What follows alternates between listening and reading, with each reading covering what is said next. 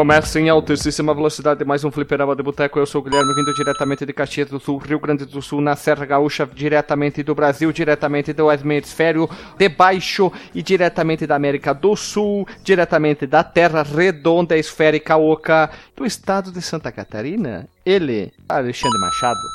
Estamos aí de novo. Nossa senhora, empolgação 1, né? de escala de 0 a 30, né? Mas tudo bem, vou... eu já pulo pro próximo, não terá espaço para, para uma, tri, uma tri, tréplica, que nem no político. Pra lá, consertar, não... não dá pra consertar. Não vai dar, não tem Ctrl Z aqui então. Vindo diretamente do meiuca do país, ele que é o estagiário do Fliperama de Boteco, Éder, o Aleixo, amigo do caminhoneiro. Hoje não, hoje não, hoje sim, hoje sim. Quem não entendeu a referência é a Fórmula 1. Não, é Fórmula 1, é Fórmula Indy, é Fórmula 1, Fórmula Indy é não perde mais, perde sim. Não, é o, é o que eu, eu tô falando que eu vi o do quando o Barrichello freou pro Schumacher passar. Eu tentei te pegar no pulo com a informação da Fórmula Indy. Não, perde mais, perde sim. o Gil de Ferran ganhou. Foi o Gil de Ferran ou Tony Canan? Tony Canan, Tony, Can, Tony Canan ganhou. Tony Canan, segundinha que assim, ó, o cara foi ganhar de bicicleta, ele passou de moto, né? Foi nas 500 milhas, acho que foi. Ah, enfim, link no Porsche do. Não, perde mais, perde. Classe. Sim, Tony Canan. Sabe qual a história disso aí? Ah. O, o, o, eu ia falar Kleber Machado. O Theo José, nessa época, a, o SBT narrava, a, gravava um VT da Indy, né, com o compacto. Não era narração ao vivo. E aí ele errou ele não sabia o resultado da corrida, né? Ele errou a narração e o pessoal perguntou se ele queria gravar de novo.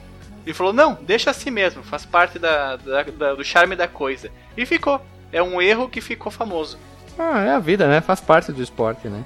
E para terminar esse apresentamento, vindo do extremo norte do país, é ele, que é o douto desse podcast aqui, Marcos Mello. Isso, e eu acho que hoje eu vou polemizar de novo, cara. Por quê? Tal, não, talvez, talvez, às vezes no sentido bom e às vezes no sentido ruim.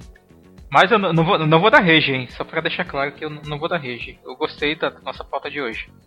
Quem vai dar pseudo rage hoje sou eu. Não, não é um bem um rage, é um desabafo. É um disclaimer. Não é, mais ou menos, olha só. Há muito tempo tinha um negócio que vinha me incomodando assim, eu não sabia o que, que era. Até que isso começou a pipocar muito no Facebook, essa essas informações, um monte de sites falando assim, ai, se você se incomoda com tal barulho, é porque você tem um problema. Aí eu nunca quis clicar até que eu cliquei, e depois eu fui falar com um psicólogo, enfim, e eu descobri que o que eu tenho é aquele tal do misofonia. Bicho do céu, isso tá me matando a vida inteira. Não sei se vocês possuem algo parecido. O que é isso, cara? Me explica aí. Eu então, nem faço ideia do que seja isso. Sabe quando a pessoa começa a mascar o chiclete de boca aberta, parece uma vaca comendo passo? Faz aquele clec, clec, clec. Não, ó, eu vou fazer, ó, eu vou fazer com a minha boca, tá? Nossa, a pessoa um quer soco. que tu veja. É, assim, ó, isso eu tava lendo e falando com um psicólogo, tá? Ele falou que isso é assim, é, é, um, é do teu cérebro, não tem cura isso. O teu cérebro tem, digamos, com um fio solto naquele canto lá, responsável por isso. E isso ele desperta raiva, estresse, Normalmente as pessoas ficam muito irritadas, muito estressadas, extremamente nervosas, começam a suar e elevação da pressão. Eu não sabia o que é que eu tinha. E lá no trabalho tem uma quantidade absurda de pessoas que mascam chiclete de boca aberta, parece umas vacas comendo pasto. Cara, e detalhe. não se detalhe, de boca aberta? Não é homem, é mulher, cara. E detalhe, eu tenho alguns colegas que comem, comem de boca aberta. Bicho do céu. Nossa, comer de boca aberta é o pior. É, olha só, vou, vou, eu não tô brincando, tô falando sério. Olha só, como é que funciona? Eu, eu, os meus problemas, o que me incomoda muito é quem masca chiclete. O Alexandre, uma época, quando a gente gravava o, o vídeo, tinha que ter toda hora dizer pra ele: tira esse chiclete da boca. Ele ficava o tempo inteiro mascando chiclete. Uhum. É, o chiclete me incomoda. Hoje a minha colega passou o dia inteiro. Ficava estourando as bolinhas, sabe? Isso me irrita. Nossa. Assim, é, gente que não digita no teclado espanca as teclas, sabe? sabe? A pessoa parece que tem uns martelos nos dedos, parece uma máquina de escrever, sabe? E tem pessoas que sofrem problemas seríssimos, e isso ele causa tanto no cérebro como no ouvido também. Eu, eu tenho dor no ouvido de, de determinados barulhos. O chiclete é um é o acho que é o top desses. E pessoas que também ficam, tipo, tá gripada e não vai assoar a porra do nariz, fica com o nariz muito entupido e fica assim, ó. Ah, É, fica cara, assim, ó. sugando o ranho. O dia inteiro. Nossa senhora! Aí as pessoas Sei. me pedem assim lá no trabalho. Por que que tu fica tanto de fone de ouvido? Eu não, eu não tenho coragem de responder na cara da pessoa. Porque tu parece uma vaca mascando, mascando chiclete em vez de mas, comer, mascar chiclete. Mascando aberta. pasto. Vaca masca pasto. Não, calma. Tu parece uma vaca comendo pasto e é horrível, é nojento, asqueroso. Sabe? E tu Ruminando. come comida, eu vejo tudo que tu come com a maldita da tua boca aberta. Como é que eu vou responder isso num ambiente de trabalho? Ah, pode Aí eu fico- responder mesmo. Não dá, cara. Eu não vou conseguir. se- Fala só pra ela, não fala aos quatro ventos, né?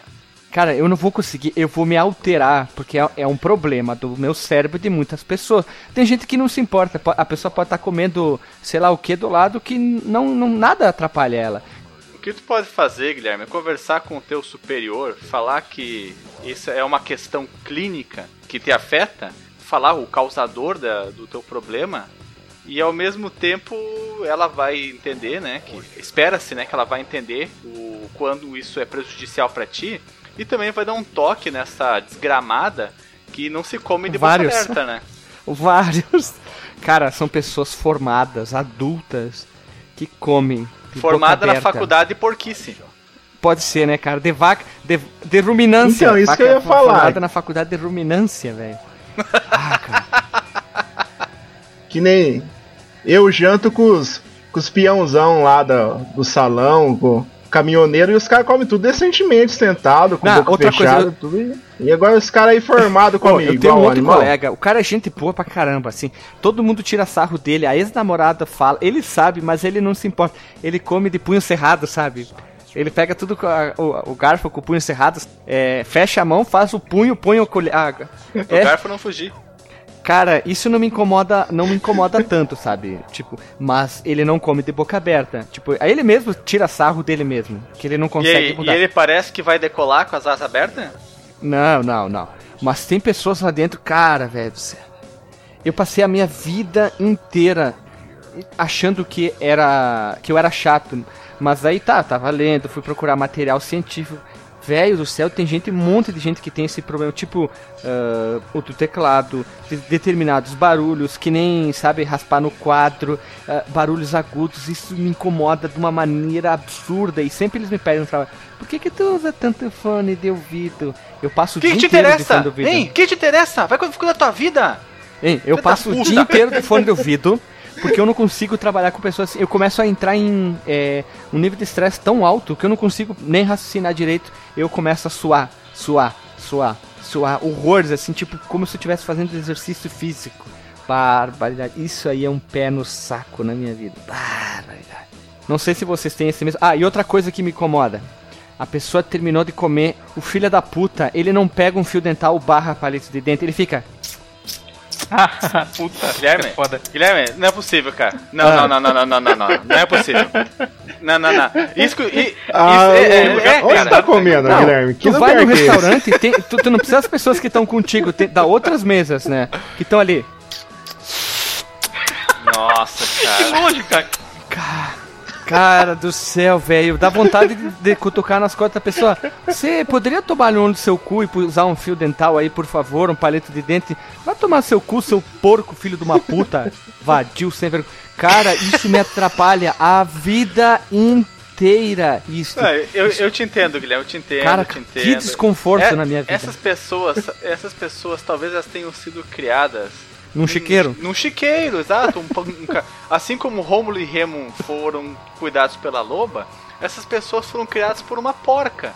Então elas não teve a, a- os ensinamentos de como comer, como se portar, coisas assim. É a vida, né, cara? Cara, se eu de boca aberta, eu, eu acho que eu levava um, Uma bofetada. uma voadeira na, na cabeça da minha mãe. Porque assim tinha que ter todo um cuidado, tipo, segurar o talher e o garfo direito, quando fosse colocar comida na boca, sabe, cuidar pra não encher a boca demais. Ah, Sério, cara, eu, eu acho que na casa de pessoas que comem de boca aberta, todos devem fazer isso. Porque não é possível que ninguém na mesa se incomode com uma pessoa que parece uma betoneira, com a comida rodando na boca. Culpa da mãe e do pai que não disseram, criança, tu tá querendo fazer um cosplay de vaca? Então fica de quatro pra comer porco Dio. Caralho do céu, velho. Ah, uma pessoa dessa nem come na mesa. A pessoa dessa pega a comida vai comer. Não, no chão? Na frente da televisão. Fica de quatro no chão. Cara. E assim, ó, eu queria falar isso faz muito tempo, mas isso me incomoda muitos anos da vida. E tem gente que tenta contornar a situação que nem eu faço, com fone de ouvido. Só que assim, qual que é o problema? Tu tem que estar tá ouvindo sempre alguma coisa, não pode parar nunca. Aqueles intervalos de música normalmente tem barulhos ali. E aí que dispersa os gatilhos, né? São determinados gatilhos no cérebro que fazem isso aí. Então eu tô tempo, tempo inteiro assim, quando eu vejo que a música vai acabar, eu já pulo pra próxima, sabe? Ou eu ponho aquelas playlists do YouTube que uma atrás da outra, não dá pra. Ah, é um saco na minha vida isso aí. Ah, é um pé Olha, saco eu, muito eu tempo. acho que eu prefiro ouvir realmente a trilha sonora do Senhor dos Anéis do que ficar perto dessa gente. Cara, a trilha sonora é maravilhosa, cara. Nem aí que não tem. O filme tu pode, pode não gostar. A trilha sonora é, de, é dar repau no pio, cara. É muito boa. Na minha opinião, é a única coisa que o Howard Shore lá fez, porque o resto dele, todo o material que ele fez é ruim. Não conheço essa pessoa aí, não conheço essa pessoa. O compositeiro, cara, é muito bom. Bom, enfim, eu queria dizer. Foi, o, foi, o, foi o canto do cisne dele? Foi a única coisa que prestou? Foi a galinha dos, dos ovos quadrados de ouro que ele fez, cara tá até com os netos ricos com o dinheiro do, do, do. Sim, imagina. Eu, eu acho sensacional. Eu já vi vídeo no YouTube de orquestras tocando ela do início ao fim, cara. É muito bom. É de, é de dar repau no pio, né, cara? É sensacional. Bom, enfim. Chega de, de rage meu. De chega, né? E vamos pro recadinho. Alexandre, se a pessoa quiser enviar um correio eletrônico digital para nós, para qual e-mail a pessoa deve enviar? Ela deve mandar para contato@fliperamadeboteco.com. E o nosso Twitter e o nosso Facebook. O nosso Twitter é twitter.com/fdboteco, F mudo D mudo boteco. E se a pessoa humana quiser fazer parte do nosso grupo de Telegram, é só entrar em t.me barra fliperama de boteco. E se você quiser fazer uma dica de pauta, fazer participar das pautas, entre no nosso site que é fliperamadeboteco.com e o fliperamadeboteco.com ou .br, como você queira falar, e roda a vinheta.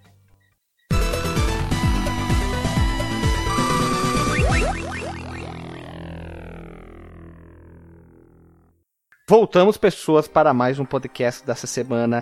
Esse é um jogo cabriocárico, estrogonófico, brilhoso, sensacional. Muita gente tem boas lembranças sobre ele. E o jogo escolhido é o F0, que é um jogo de corrida futurista desenvolvido pela Nintendo e publicada pela própria Nintendo para o nosso amado Super Nintendo. O jogo foi lançado no Japão no dia 21 de novembro de 1990, no Estados Unidos no dia 23 de agosto de 1991 e no dia 4 de julho de 1992 chegou nas Europa. O F0 é o primeiro título da série do mesmo nome e foi um dos principais títulos lançado do SNES no Japão. Mas também foi acompanhado por outros jogos durante o lançamento do console nos Estados Unidos e nas Europa. Mais pra frente a gente vai explicar melhor. No final de 2006, o F0 foi publicado na plataforma Virtual Console que é para quem tem um Nintendo Wii. Acho que a grande maioria dos jogos que a gente falou do Super Nintendo, quase todos foram portados para o Virtual Console, praticamente todos que a gente falou até agora.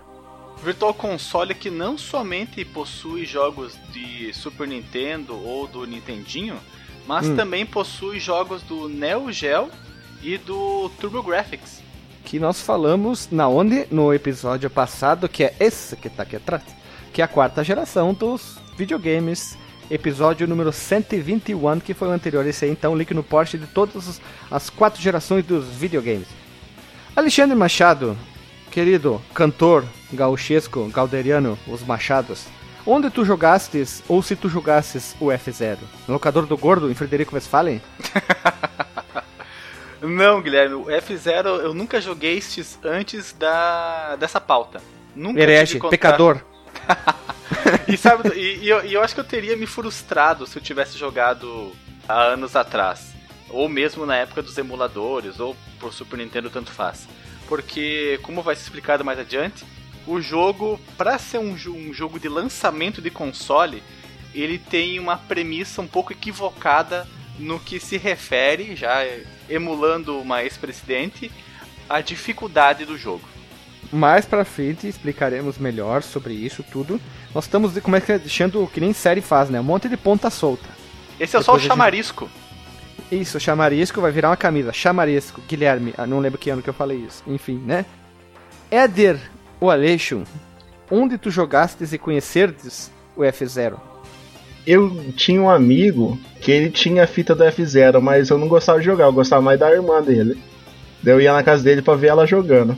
E essa foi a única vez que o, o fato de ser nerd foi me ajudou a impressionar uma garota, que eu ela queria jogar o Mario hoje, não conseguia dar final, eu zerei pra ela, ela ficou tudo feliz. Deu uma beijoca nela? Feliz por ter...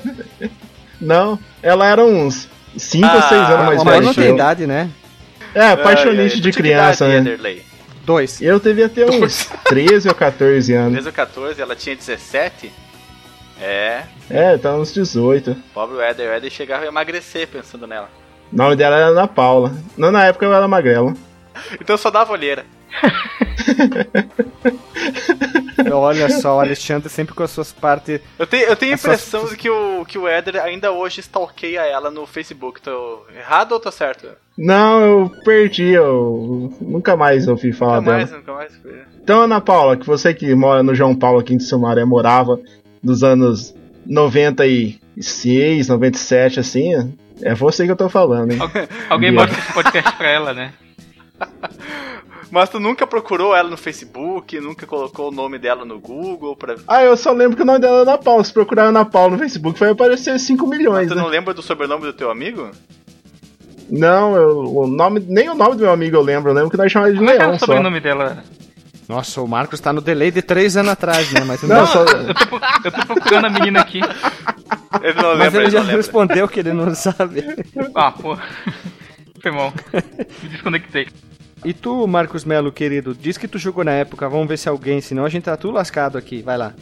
Eu joguei, cara, eu lembro que tinham dois irmãos que eu tinha que eu conhecia na minha época de catequese, cara, veja você.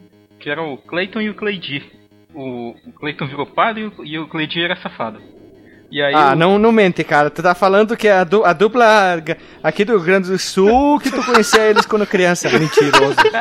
tem, uma, tem uma dupla daí que conhece cara? Claro, cara. Cleiton e Cleitinho? O quê? Meu... Não é possível. Só falando não, sério, Cledir, Marcos? Cleiton e Cledir. Cledir. Vou pra Porto Alegre. Tchau. Deu pra ti? Não, é aquela música, aquela música deles. Deu pra ti. Vai lá, Alexandre. Baixa Astral. Nossa, eles fizeram muito sucesso na, nos anos 80. Foram no Globo de Ouro e tudo da Globo, cara. Caraca, Porque assim, véio. tu queria saber qual música era top no Brasil, era o programa da Globo, Globo de Ouro, né? Porque naquela época não tinha muita coisa, então o Globo de Ouro era o top do top. Era tipo o, o, o que, que idade? Que idade tinha esse teu amigo, esses teus amigos aí? Vamos ver se eles Deixa eram ver. contemporâneos. Eu tinha, eu tinha 11 anos, eles eram um pouco mais velhos do que eu. E que data, que, que data Por foi volta isso? de 97. Deixa eu ver. É, 97 eu tinha, eu tinha 10 anos. Olha, ó. Cleiton e Cledir, eles estouraram no Brasil na década de 80. Então é muito provável que, em decorrência do sucesso deles, os teus amigos foram é nomeados verdade, assim, cara. cara. Eu não sabia da época. Eu não sabia. Na verdade, olha só. Em Marcos Melo. Era da existência dessa banda agora. Era Cleiton com K? Isso. Então era por causa da dupla. Ah. Cabeça explodindo ah. agora. Mas o nome dele era Clayton, Clayton Alves e o outro era Cleidir Alves, talvez, alguma coisa assim? Aí já não sei, cara. Eu não sei o sobrenome deles, não. Não, não. No, segundo nome, tipo, Clayton, Clayton Alves, Clayton Ramiro, sabe? Não, não sei se eles tinham um segundo nome, não. Mas é uma boa pesquisar. A minha mãe ainda tem contato com, com o que virou padre. Se tornou padre, né? Parece que o cara se transformou no padre. E o Cleidir, ele já era mais, mais, mais mais malandrios. E aí, esse cara, o Cleidir, ele tinha um cartucho. Ele tinha vários cartuchos de Super Nintendo, cara. Ele gostava muito de jogos da Nintendo, inclusive. Acho que ele tinha o Pilot Wings, ele tinha o Super Punch Out, não sei se vocês já jogaram, de box. Esse jogo é legal, cara, assim, é assim. Provavelmente hoje não vai mais ser tão legal. E, e eu joguei muito, inclusive, o Super Punch Out. E ele tinha o F0, cara. Eu acho que é a única, única pessoa que eu conheci na minha vida que tinha um cartucho do F0.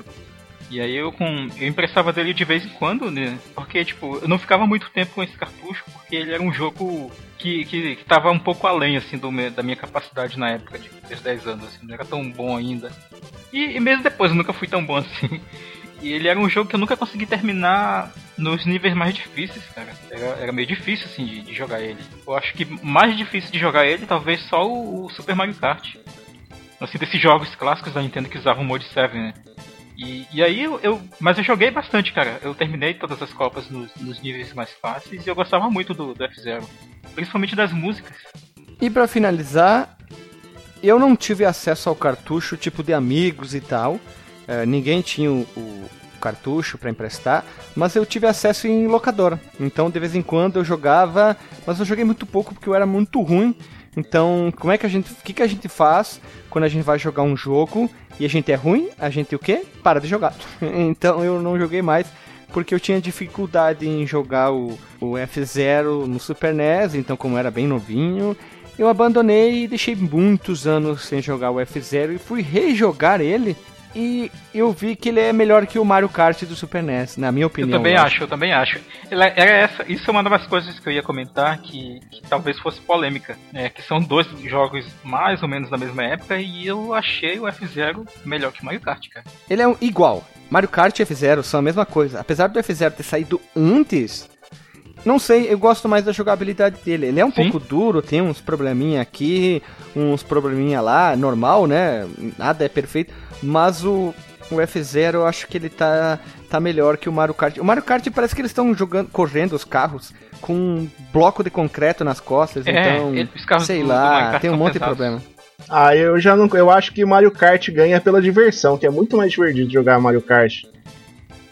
Tem como jogar de dois. É por causa ainda. do nome Mario, então é. muita gente, mais, mais pessoas teve, tiveram acesso ao jogo, conheceram mais. E se fosse Mario Zero Kart, também as pessoas iam jogar esse aqui, mas mas ele, digamos assim, ele é um daqueles jogos cult que todo mundo conhece, sabe? O F0, acho que é uma de, boa definição para ele. É, todo o, mundo o primeiro é bem conhece, já ouviu falar, mas talvez não, é, não, talvez não tenha jogado, mas conhece e sabe o que, que a gente tá falando. Por isso a gente escolheu esse jogo que é tão querido para uma quantidade absurda de seres humanos.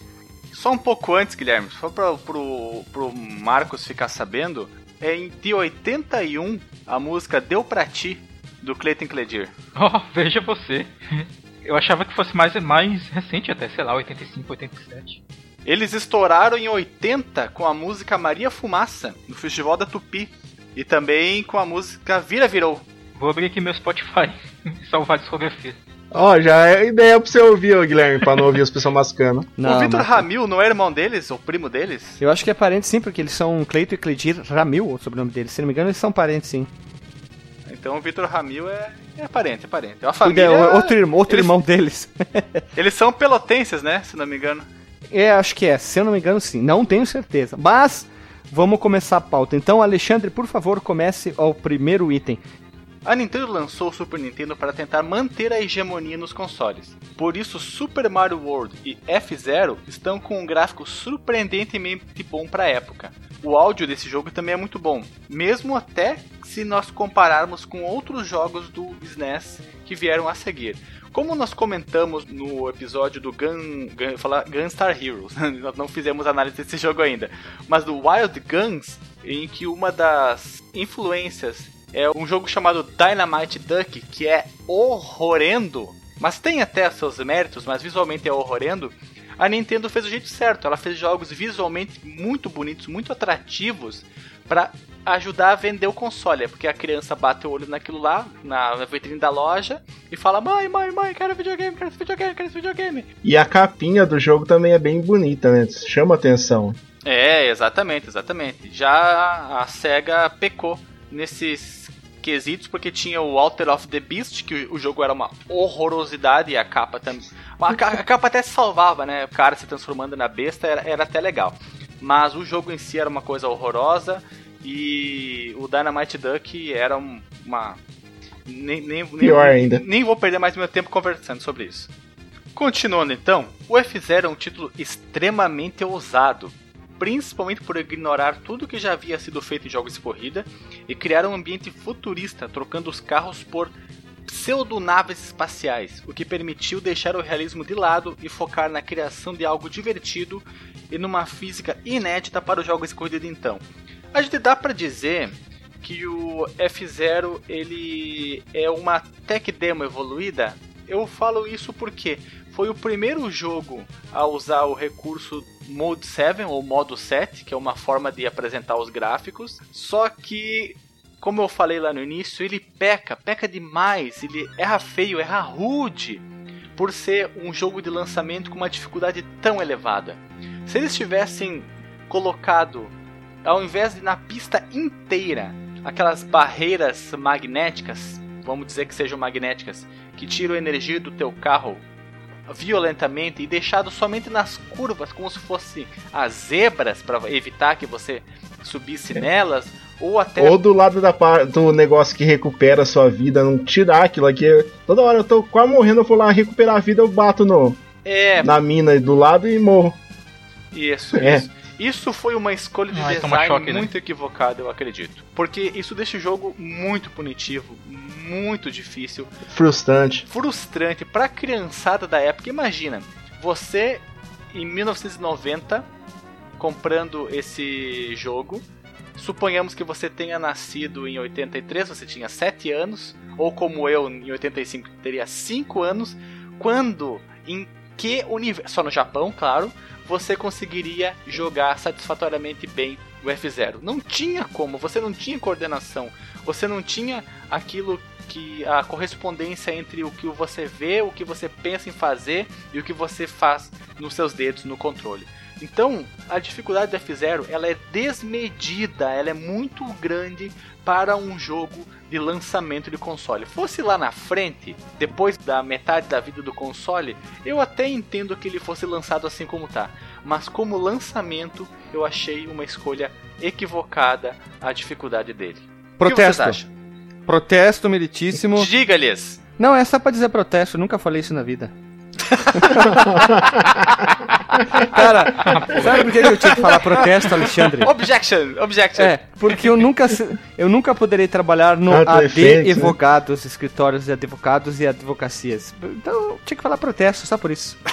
Ei, eu, eu quero fazer um adendo a isso aí, cara, aqui. Um adendo ou um protesto? Não, não, um, um adendo.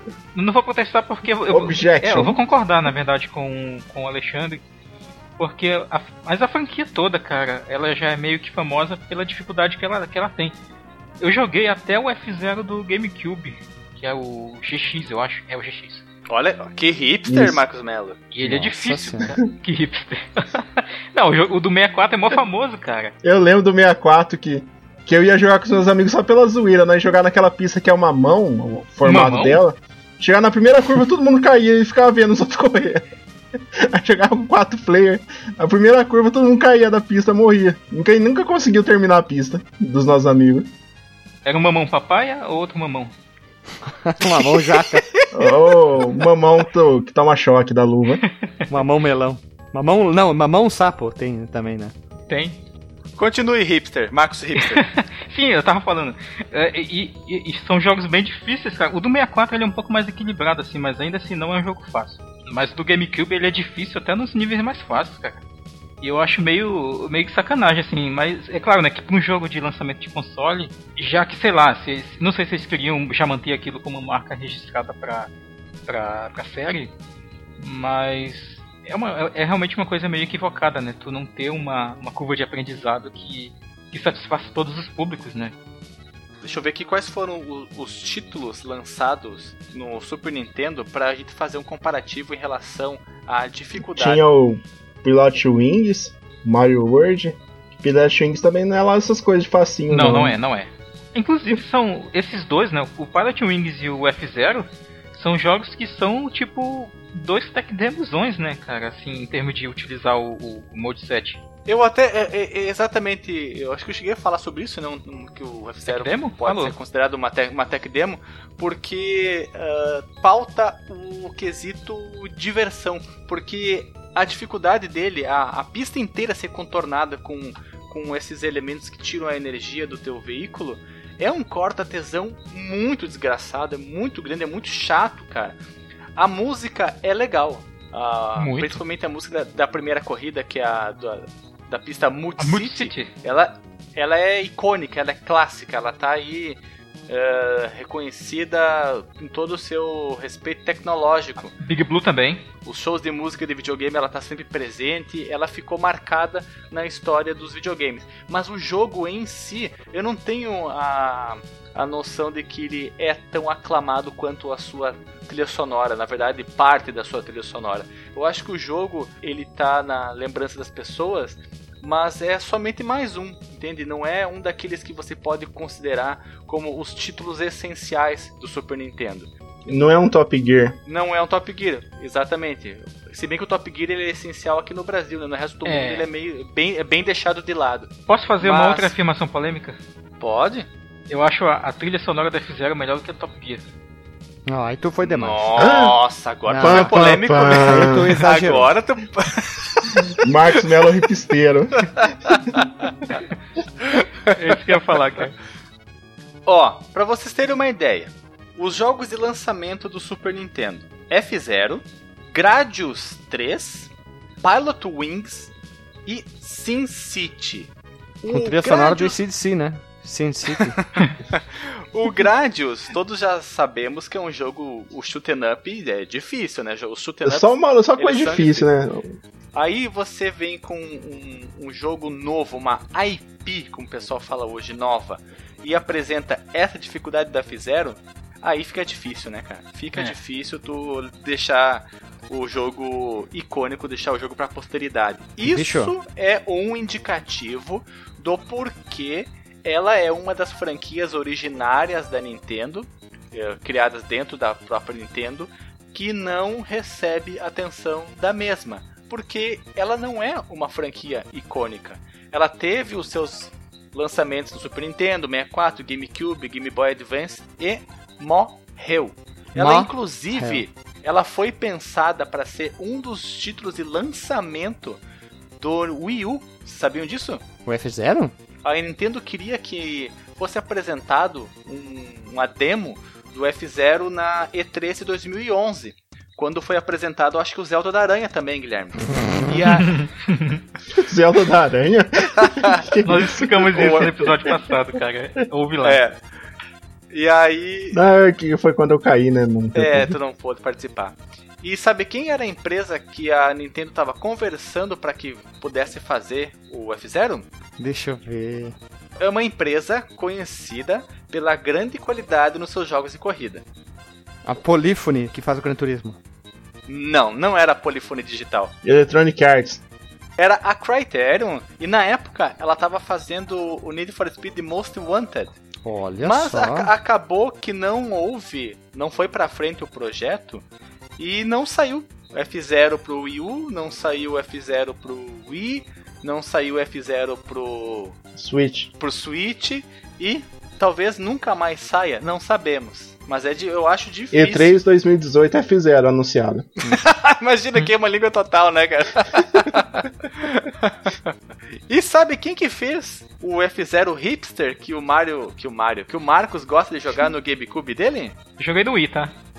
Raimundo Nonato.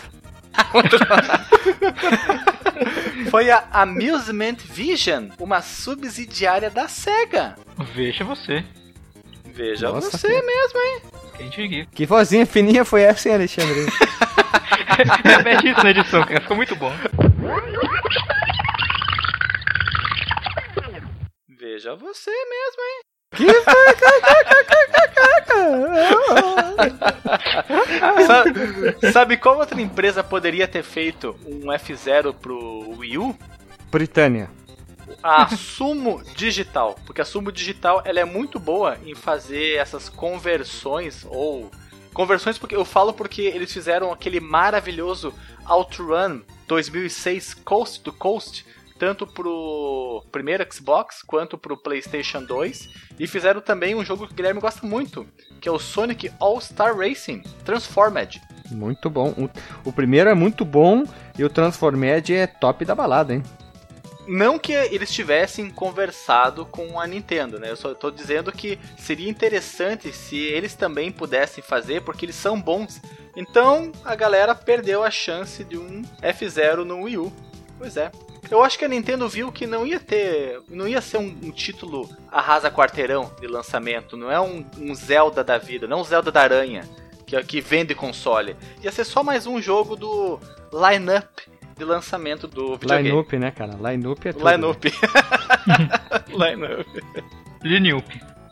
Ah, e só mais uma. Eu tô, eu tô, matando todas as curiosidades aqui no início. Em 2012, o site GameCult, que é um site francês, conversou com o Shigeru Miyamoto de uma pesquisa que eles fizeram no Twitter. E que o pessoal lá na França queria muito que fosse feito um F0 novo. E perguntou para ele o que, que ele achava sobre isso. E ele falou: Estou muito feliz de ouvir a opinião do Twitter, porque desde o primeiro episódio da série no SNES, Muitas versões foram feitas, mas a série pouco evoluiu. Pensei que as pessoas tinham se cansado dela. Eu gostaria de dizer muito obrigado e tentem jogar o minigame baseado em F-Zero que estará no Nintendo Land do Wii U. Eu também sou muito curioso e gostaria de perguntar: por que F-Zero? O que vocês querem que não foi feito antes? Fecha aspas. Veja você, tudo isso ele escreveu no Twitter, né? Bom, 144. Não, não, não. isso, isso, isso respondendo o site, em 2012.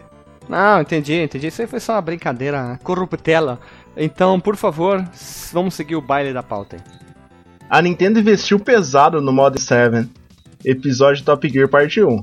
Modo gráfico de mapeamento de texturas que permite que uma camada de background seja rotacionada e distorcida as naves não faziam aquela movimentação fixa de ir apenas para a esquerda ou para a direita, mas sim dar a volta em 360 graus, que é muito ruim. Tem vez que você baixa e sai rodando que você se perde no caminho, você não consegue voltar.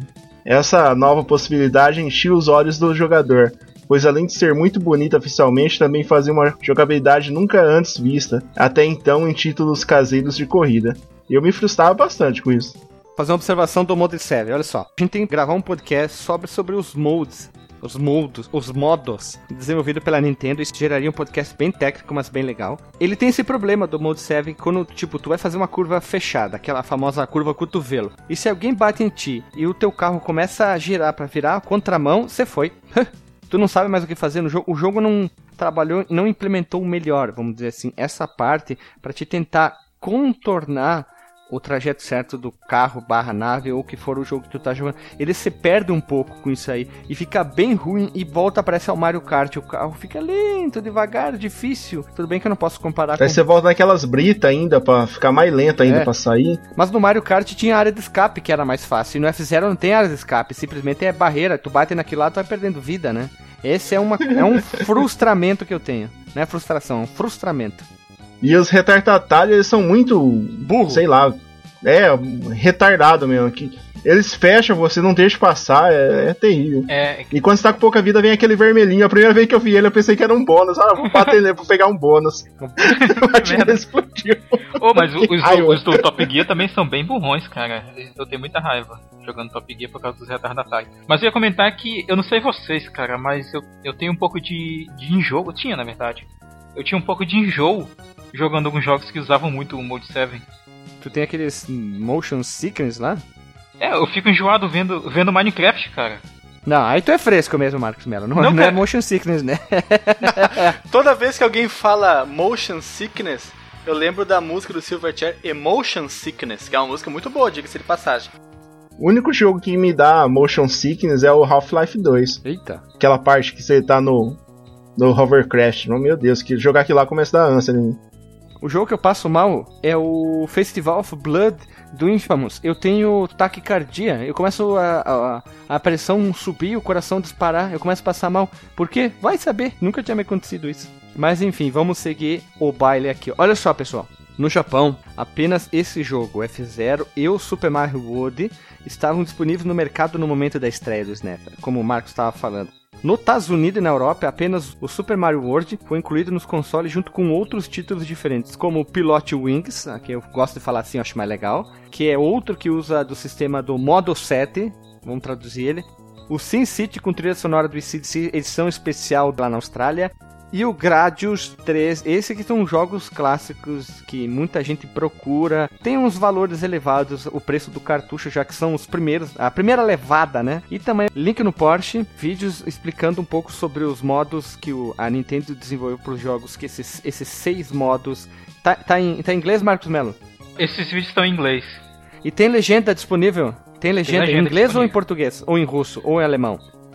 eu, eu tava vendo com a legenda em inglês, cara. Não, não parei pra ver se tem legenda em português. Hipster total. Não, né? porque eu tava vendo no momento da gravação. Antes, pouco antes da gravação, então não, não deu pra, pra conferir todas as legendas. No momento da gravação, aqui, ó, tô botando, habilitando a tradução em português. Funciona bem, ó. Tem? Funciona, Funciona? bem a produção. Ah, beleza. Funciona, sim, tem a opção ali, tu escolhe a legenda, tá em inglês. Pro Marco ser mais hipster do que Nossa, ter é um GameCube hum. com o F0, ele tem que ter os bongos do Donkey Kong. Não, cara, não, não, não rola. E eu não, eu não tenho GameCube, cara, eu joguei no, no meu Wii esse jogo. Ah, é verdade, o Wii roda jogos de GameCube, é isso aí, isso aí. Mas tu tem o controle, né? Então tu é hipster. Ah, eu tenho, eu tenho o controle do GameCube, sim. E o memory card do GameCube. O jogo foi produzido pelo mestre dos pirocópteros Shigeru Miyamoto e desenhado por Ishin Shimizu, que trabalhou em todos os outros jogos da franquia. O jogo podia ser baixado no Japão através de um acessório chamado Nintendo Power e foi lançado no modo de demonstração para o SNES de 91. Um cara chamado Takaya Yamamura, um dos responsáveis pela concepção artística do jogo, disse que permitiu à equipe criar livremente os personagens e os cenários de F-Zero, apesar do fato de que esse foi seu primeiro emprego como designer para videogame. Imagina, ele reuniu a equipe pessoas. Nós vamos trabalhar num jogo chamado F-Zero. É um jogo de corrida, futurista. No futuro. No futuro, futurista. Os carros serão uma espécie, umas espécies de espaçonaves. E, mais importante, cada um faz uma pista. Ó, tu faz a pista 1, a 2, a 3, faz o que vocês quiserem, tá? Eu só olho depois e dou um joia. Se vê. Não, ele fala assim, vou tirar um xerox e já volta. Ele voltou seis meses depois, né? Vou tirar o xerox. Lembrou aquela história do pai que vai buscar o cigarro e nunca mais volta. Não, não. Sabe por que eu falei do Xerox? Eu tinha um professor de química, Valdomiro Domingos K1, ele dizia assim: Leiam o livro texto, página 182. Resolvam os exercícios do capítulo. Já volto, vou tirar um Xerox. Tinha dois cap... dois. Dois. dois. Eh, como é que falava? Esqueci agora. Dois períodos de química ele, ele falava isso no primeiro, ele voltava no segundo. Mas um cheiro de cigarro, ele ia fumar, o vagabundo, e ele dizia que ia tirar um xerox toda semana. Usou o xerox, pra, fumou no é. xerox. Ele tinha chinela de couro? Não, mas um dia ele engoliu uma mosca, ele começou a se engasgar e derrubou o quadro da parede, assim, Isso em 2000. Ele, ele xingava a gente, ele dizia assim, ó, isso é o ano de 2000. É, vocês sabem navegar na internet, mas não sabem navegar no livro texto e querem discutir comigo. Ai, aquele ai, coitado. Ai, Quando ele foi meu professor, ele tinha 79 anos. Imagina, né? 72, Olha, ó, fliperama assim. de boteco, histórias de colégio. Olha, é uma boa, hein? Eu tenho muitas histórias de colégio bizarras pra caramba, hein? Muito boa, Alexandre. Mais um. Tem história do locador e tal, enfim, né? Vamos seguir Parte o. Parte de muitos? Parte... história de colégio, primeiro grau, história de colégio, segundo Vai, grau, desde né? a primeira série, né? Ó, oh, isso aí, isso aí. E vamos então para um momento importante agora, a história do jogo. Marcos Melo, por favor, fale sobre a história do jogo.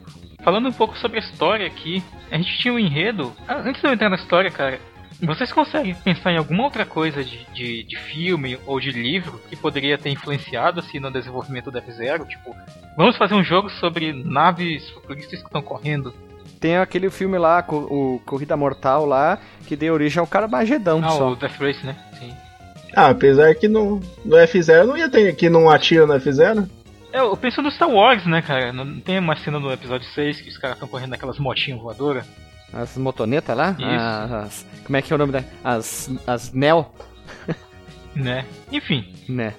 Vamos lá. É, o enredo ele era, era raro né, em, em, jogos do gênero. Ele não era apresentado no jogo em si, mas no manual, no manual, como diz o Guilherme, e conta com um prólogo totalmente produzido em quadrinhos, extremamente bem desenhado. Eu, eu, quero dar uma olhada nisso aqui, cara, isso é bem curioso. O protagonista da história é o Capitão Falco. Falcon Punch? Ele é um. Pois é, do Falcon Punch. Ele é um baita sósia do, do Judge Dredd, né? Do Juiz Dredd. Inclusive ele tem uma frase no manual que, ele, que mostrava muito bem a personalidade dele, que era Há dois tipos de pilotos nessa corrida. Eu e os perdedores. Voz dos anos ah, 80. Pareceu o professor do Guilherme o... falando. Sim. O Capitão Falco no japonês Kyaptuen Farukon, mas o, o nome completo dele era Douglas J. Falcon, olha isso. E ele era o protagonista da franquia do F0. Que legal. Ele é tipo um capitão comando da vida, mais ou menos assim. Ele é meio que um capitão comando mais galhofada. Eu acho, né? Lembra um pouco, ele, sei lá, ele lembra um pouco se aquele estereótipo de herói da Marvel, né? Link na postagem aí pra essa historinha do manual. Isso, vai ficar o link com a... Tem uma pequena história em quadrinha dentro do manual, se você não quiser o manual, que vai estar o link no Porsche em inglês, vai ter só umas imagens para te ver essa história em quadrinho. E é muito bem desenhado, eu acho bem bacana. É um manual à frente do seu tempo, bem Nintendo, diferente né? de um manual de jogo, né? É a Nintendo, né? Ele é. é bem diferente. Ele é, vai ao oposto do que seria um manual, principalmente na época do Master e do Nintendinho, do, do início do Mega, que eram manuais bem pobres. Parecia que tinha feito na máquina de escrever, sabe? A pessoa foi datilografando e montaram de qualquer jeito o manual. Esse não, ele é mais bem detalhado. A Nintendo sempre sobre construir manuais com uma diagramação muito bem feita, assim, tipo, muito além do. Até hoje em dia, é você pegar o manual do 3DS comparar com o manual de PS4, tem nem comparação. Né? PS4 é uma ah, folha, dia, sim, uma folha de sulfite só.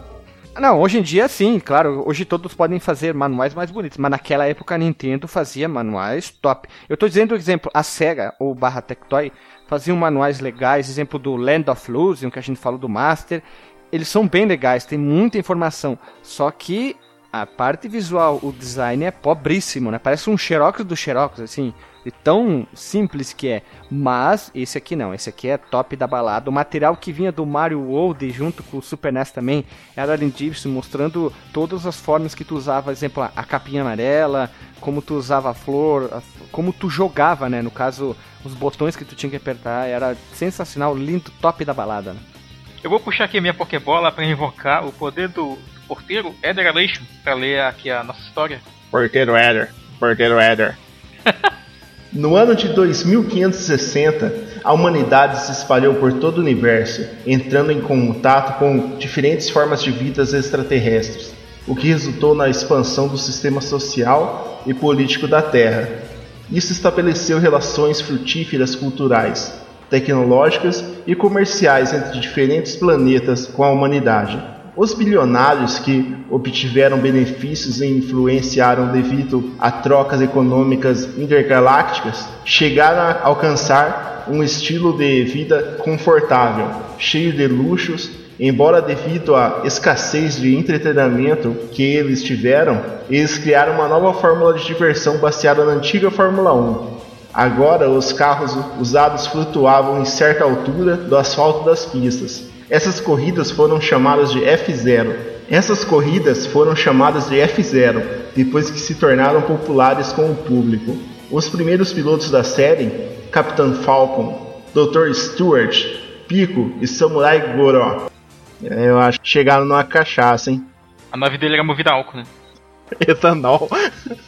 Bom, essa aqui é a história, ela é muito simples. Se vocês verem, jogo de corrida nunca, naquela época, nunca tinha uma história ampla, complexa. Do Top Gear, link no post pra vocês ouvirem, eram bem curtas e simples, né? O pessoal resolveu correr porque deu vontade e só. As histórias em quadrinho, que são sete páginas, nós vamos lançar algo novo na internet.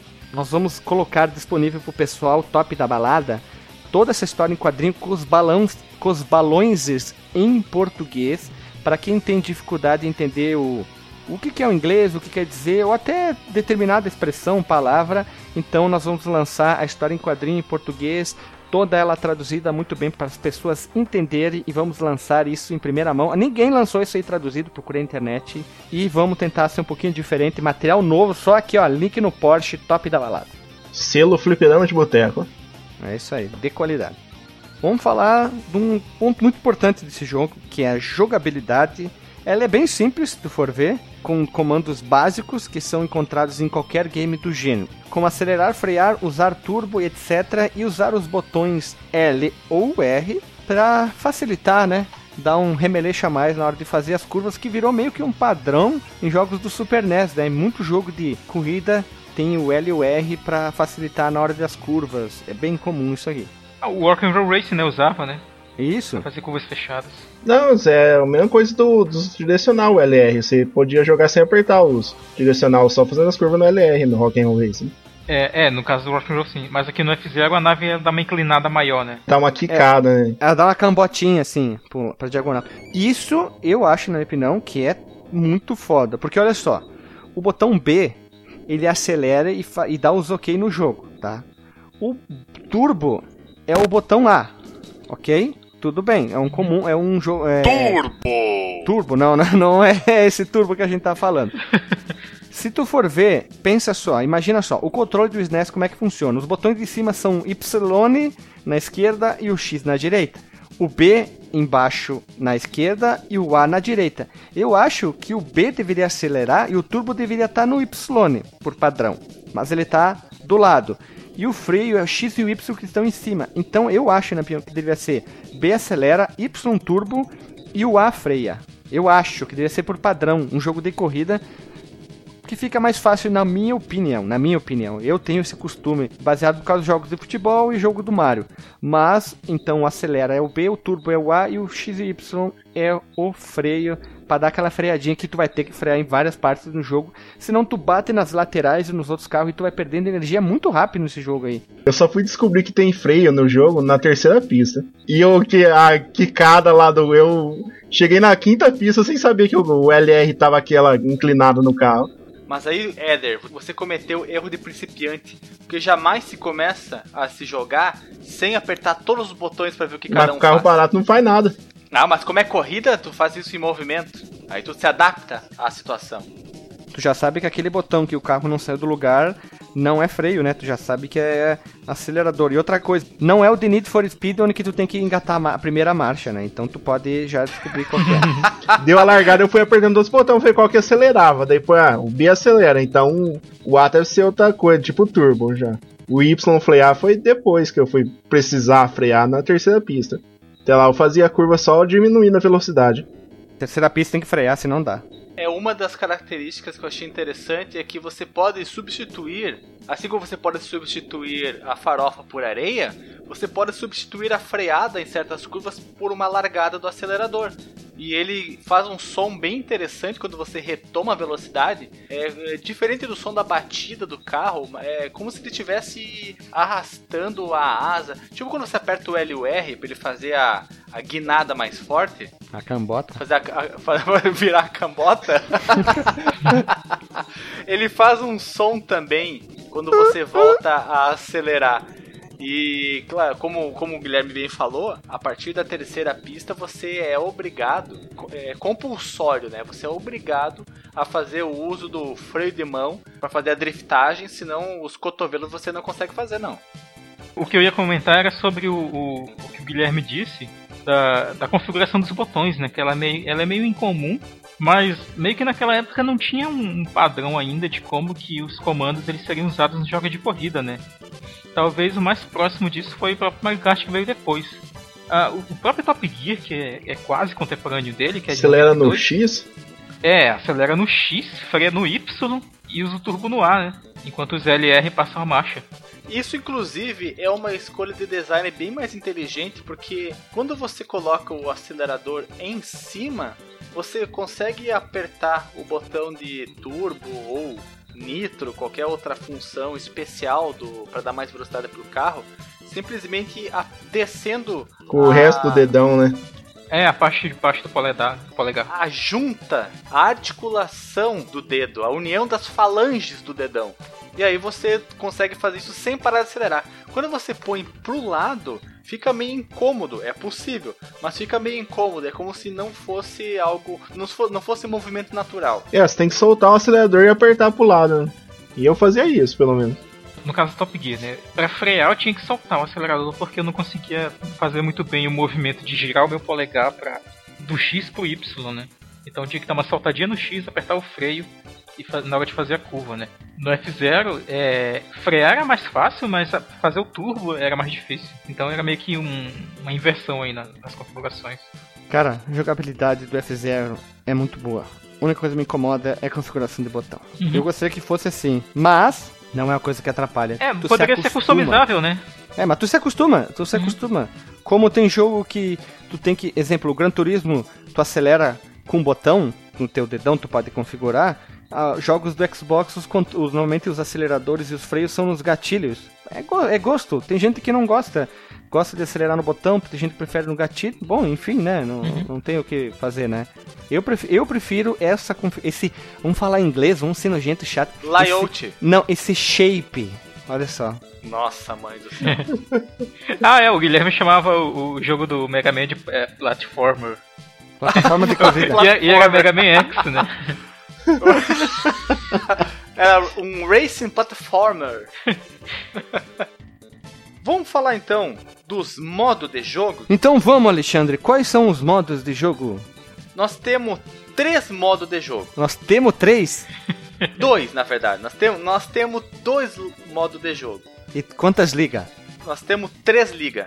League of Legends. liga, Cinta Liga. e a liga de guardar dinheiro. E o liga já.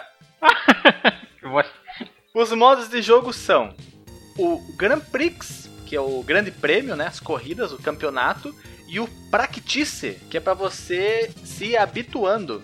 Eu nunca joguei o Practice, eu joguei. só joguei o Grand Prix porque eu sou muito competitivo. Mentira, Não, eu joguei eu... o Practice, depois de muito tempo eu tive que jogar. Mesmo assim, eu fui uma vergonha. E no Practice tu joga sozinho? Sim, não, tu joga com outras pessoas, só não vale nada. É mais pra ah, conhecer, vale né? É. Mas tu morre? Tu morre igual? Morre, morre igual. Ah, que bosta. Tá bom. E dentro do Grand Prix, nós temos três ligas, que são a Knight League, a Liga do Cavaleiro, a Queen League, a Liga da Rainha, e a King League, a Liga do Rei. Eu tenho a impressão de que isso remete ao xadrez, ou eu estou enganado? Existe o cavaleiro no xadrez? Não. Tem um cavalo. Então, então não é o xadrez. Então não é o xadrez. Mesmo o jogo dando essa liberdade para o jogador, o mesmo deve ter em mente que as três seguem um nível de dificuldade crescente, sendo a Night League a que possui as pistas mais fáceis e a King League as mais difíceis. As ligas possuem cinco pistas, sendo que em todas elas a primeira será uma versão diferente da pista Multi City, com a sua trilha sonora icônica clássica, né?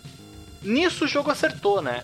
Foi o primeiro jogo do NES e já saiu larg... do SNES, desculpe, e já saiu largando com uma música que é do Balacobaco.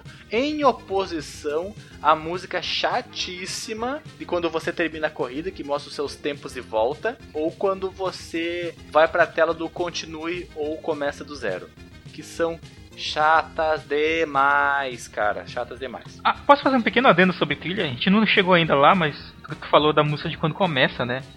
Quando tu, tu liga o cartucho lá no, no teu console, toca uma musiquinha na tela de título, né? Essa música, ela é igual, cara, é igualzinho eu, um pedaço. A gente comentou já sobre esses caras, que é o Emerson Lake Palmer, né?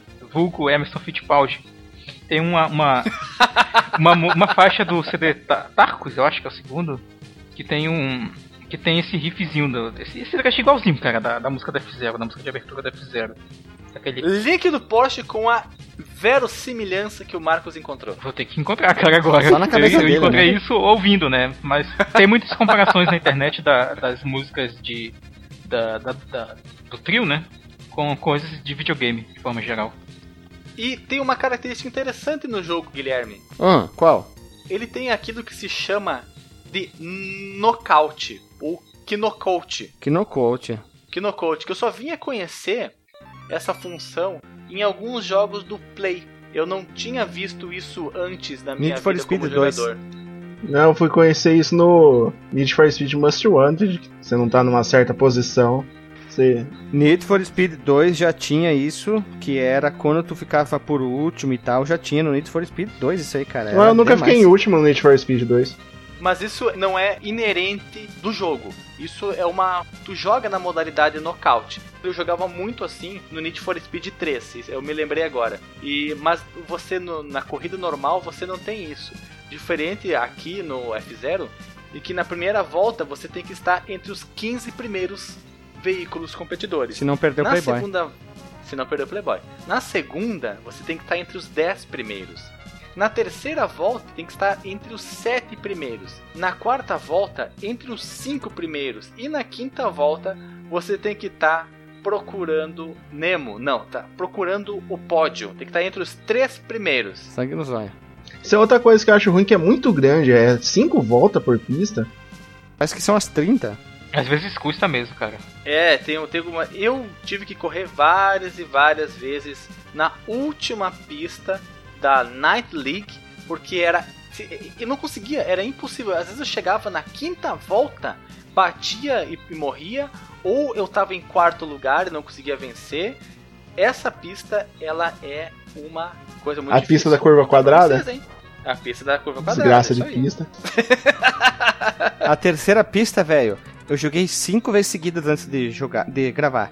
As cinco vezes eu morri na última volta. Detalhe, ninguém me atirou, porque não tem tiro no jogo. Ninguém bateu em Eu batia nas paredes. Eu não conseguia simplesmente eu tum, tum, tum, tum, tum, tum, tum. É quando tá essa assim, pimbolinha terrível, né? Tipo, se bate de um lado, bate do outro, bate do outro. Esse comportamento de pinball é inaceitável, cara, pra um jogo que criancinhas iam jogar. Esse jogo não é para criança. Não tem graça. Esse jogo, ele não tem graça. O maior erro do F0 é não ter graça. Sabe qual é o nível é de um graça jogo- dele, Alexandre? Ah, Zero? F, zero. Sadomasoquista. Entendeu? Por causa do nome do jogo? ele é tão engraçado quanto uma função f de x igual a zero. Deve ser esse o nome dele, derivado disso. Não, mas é como ele é derivado do nome Fórmula 1, né? Que já tinha F1, eles fizeram. Ah, nós somos precursores, F0, né? E aí, o jogo ele peca miseravelmente na falta de emoção. Se você, como eu falei, eu já tô me repetindo e não vou mais tocar nesse assunto. Da pista ser toda ela contornada com esses malditos pebolins. Não, é pebolins, não, é, é aqueles ba- rebatedores de pinball. É um saco imenso, cara. Por que, que fizeram isso? Não há, não havia necessidade. Queria mostrar o Mode 7 perfeito, mostrou. É legal, é legal porque com algumas pistas você consegue perceber que ela tá muito acima do chão da cidade, porque o que você vê em volta parece um circuito eletrônico passando os elétronzinhos, mas é uma representação de uma cidade que lá embaixo estão passando os veículos em alta velocidade, em várias e várias pistas. É um efeito muito bonito. Então, e por isso só já valia. O, o, já- o efeito está sendo mostrado, o background está sendo mostrado. Tá Background. tudo bonito. Background. Tá tudo legal, tudo bonito. Não havia necessidade de forçar essa dificuldade na pista. Quer bater na- nas laterais? Bata. Ah, quer fazer com que tenha. Coloca uma área de escape. E depois da área de escape, então, você coloca um abismo. Então, fa- faça isso. Mas não coloca essas malditas rebatedoras de pinball no circuito inteiro.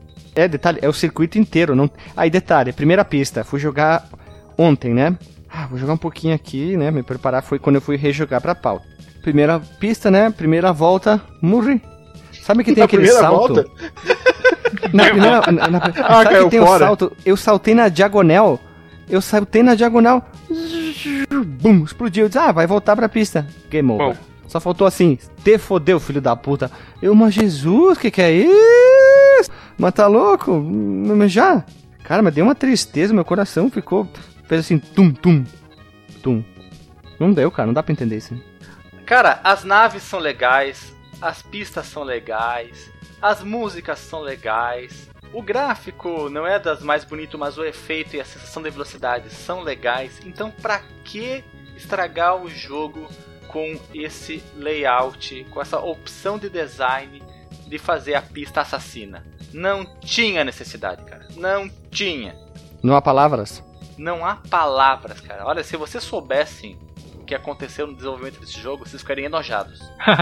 Sabe o que é curioso, cara? É que na versão do Nintendo 64 eles tiraram essa, essas, essas coisinhas, essa, esse campo, né? Esse campo de força que fica ao redor da pista. É o rebatedor do pinball, é. rebatedor do pinball.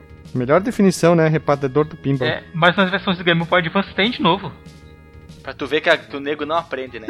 Foi tirado. E, e, e, essa versão do Game Boy, ela é de 2004. Ela é além, é mais. É feita depois do F0 GX, que é a versão hipster do, do Max Mello, feito pro GameCube. É, Max Mello então, Edition. pra que, cara? Pra que isso? É. Só pra é por isso que esse né? jogo. É, é, é, é, por isso que esse jogo não, não, tem, não teve continuação. Eles morreu, né? Como não teve? Tava... É, fizeram morreu, né? Como não teve continuação, seu louco usuário de droga?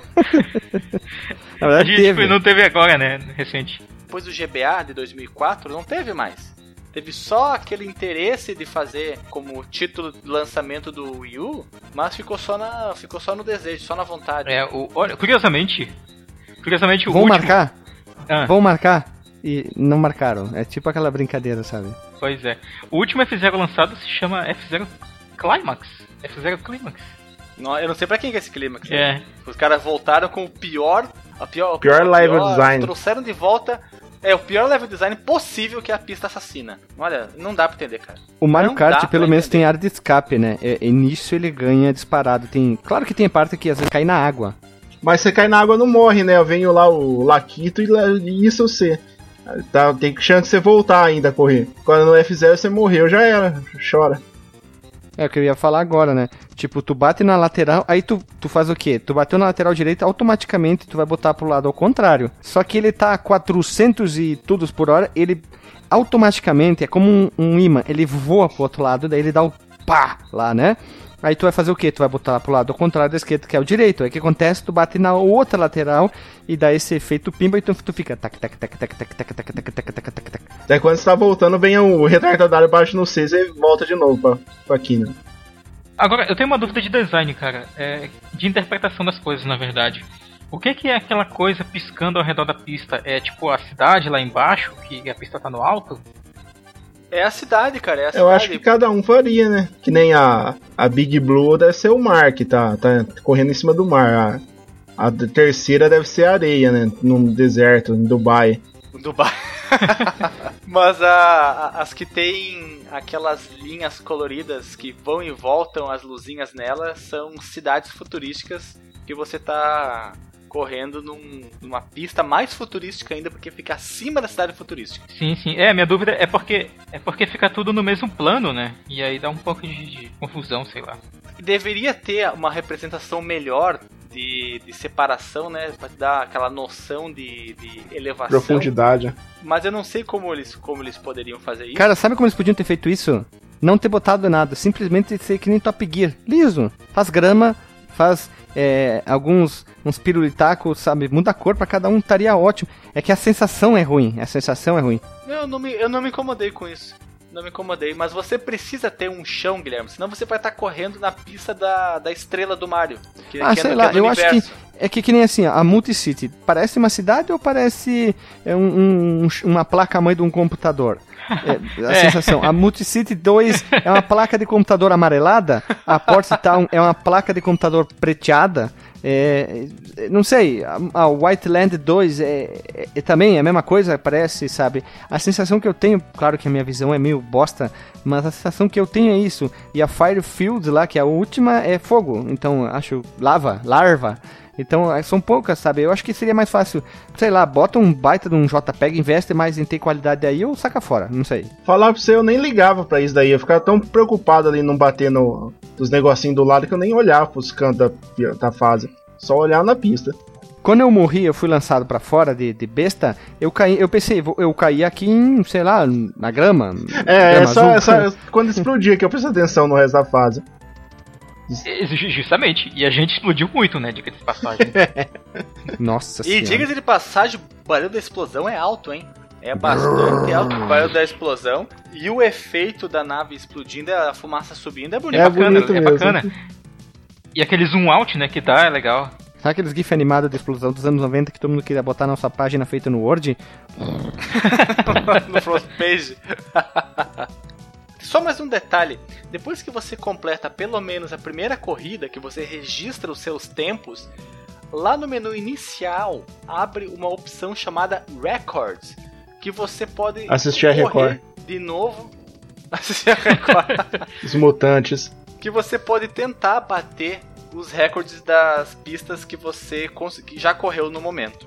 A gente não pode esquecer, a gente falou tanto sobre level design, o level de, um item, quer dizer, fator muito importante do level design são os itens dentro das pistas, em dentro, que vão te ajudar no, no jogo, né? Como tem o recarregado de poder. Algumas pessoas não devem entender o que é esse recarregado de poder. No canto superior, na direita, tem a tua barra de sangue do, da tua nave, como as pessoas falam. O que acontece? Se tu bate muito, tu vai perdendo essa energia e faz o quê? Cabum, tu explode. Então, logo que normalmente quando tu passa a linha de chegada ou na direita ou na, na esquerda, vai ter um monte de linhas coloridas, vai, amarelinha. Quando tu passa ali, vai vir a nave dos alienígena, alienígena, vai pousar em cima de ti, vai sair uns raios blazers ali, vai te recuperar a tua a barra de sangue. E conforme você vai passando as fases, vai diminuindo a recarga de poder, né? O, a faixa tu que tem que você tá ligado, tem que entender o herê. Sabe, sabe, sabe qual o principal? Um dos principais problemas também, além da pista assassina, é que você só consegue recarregar a sua energia depois que vem a navezinha quando você tá na área de recarga Não de é energia, automático que nem o Top Gear. Não é automático, não é que nem o Top Gear 3000, que passou ali e recarregou. Não.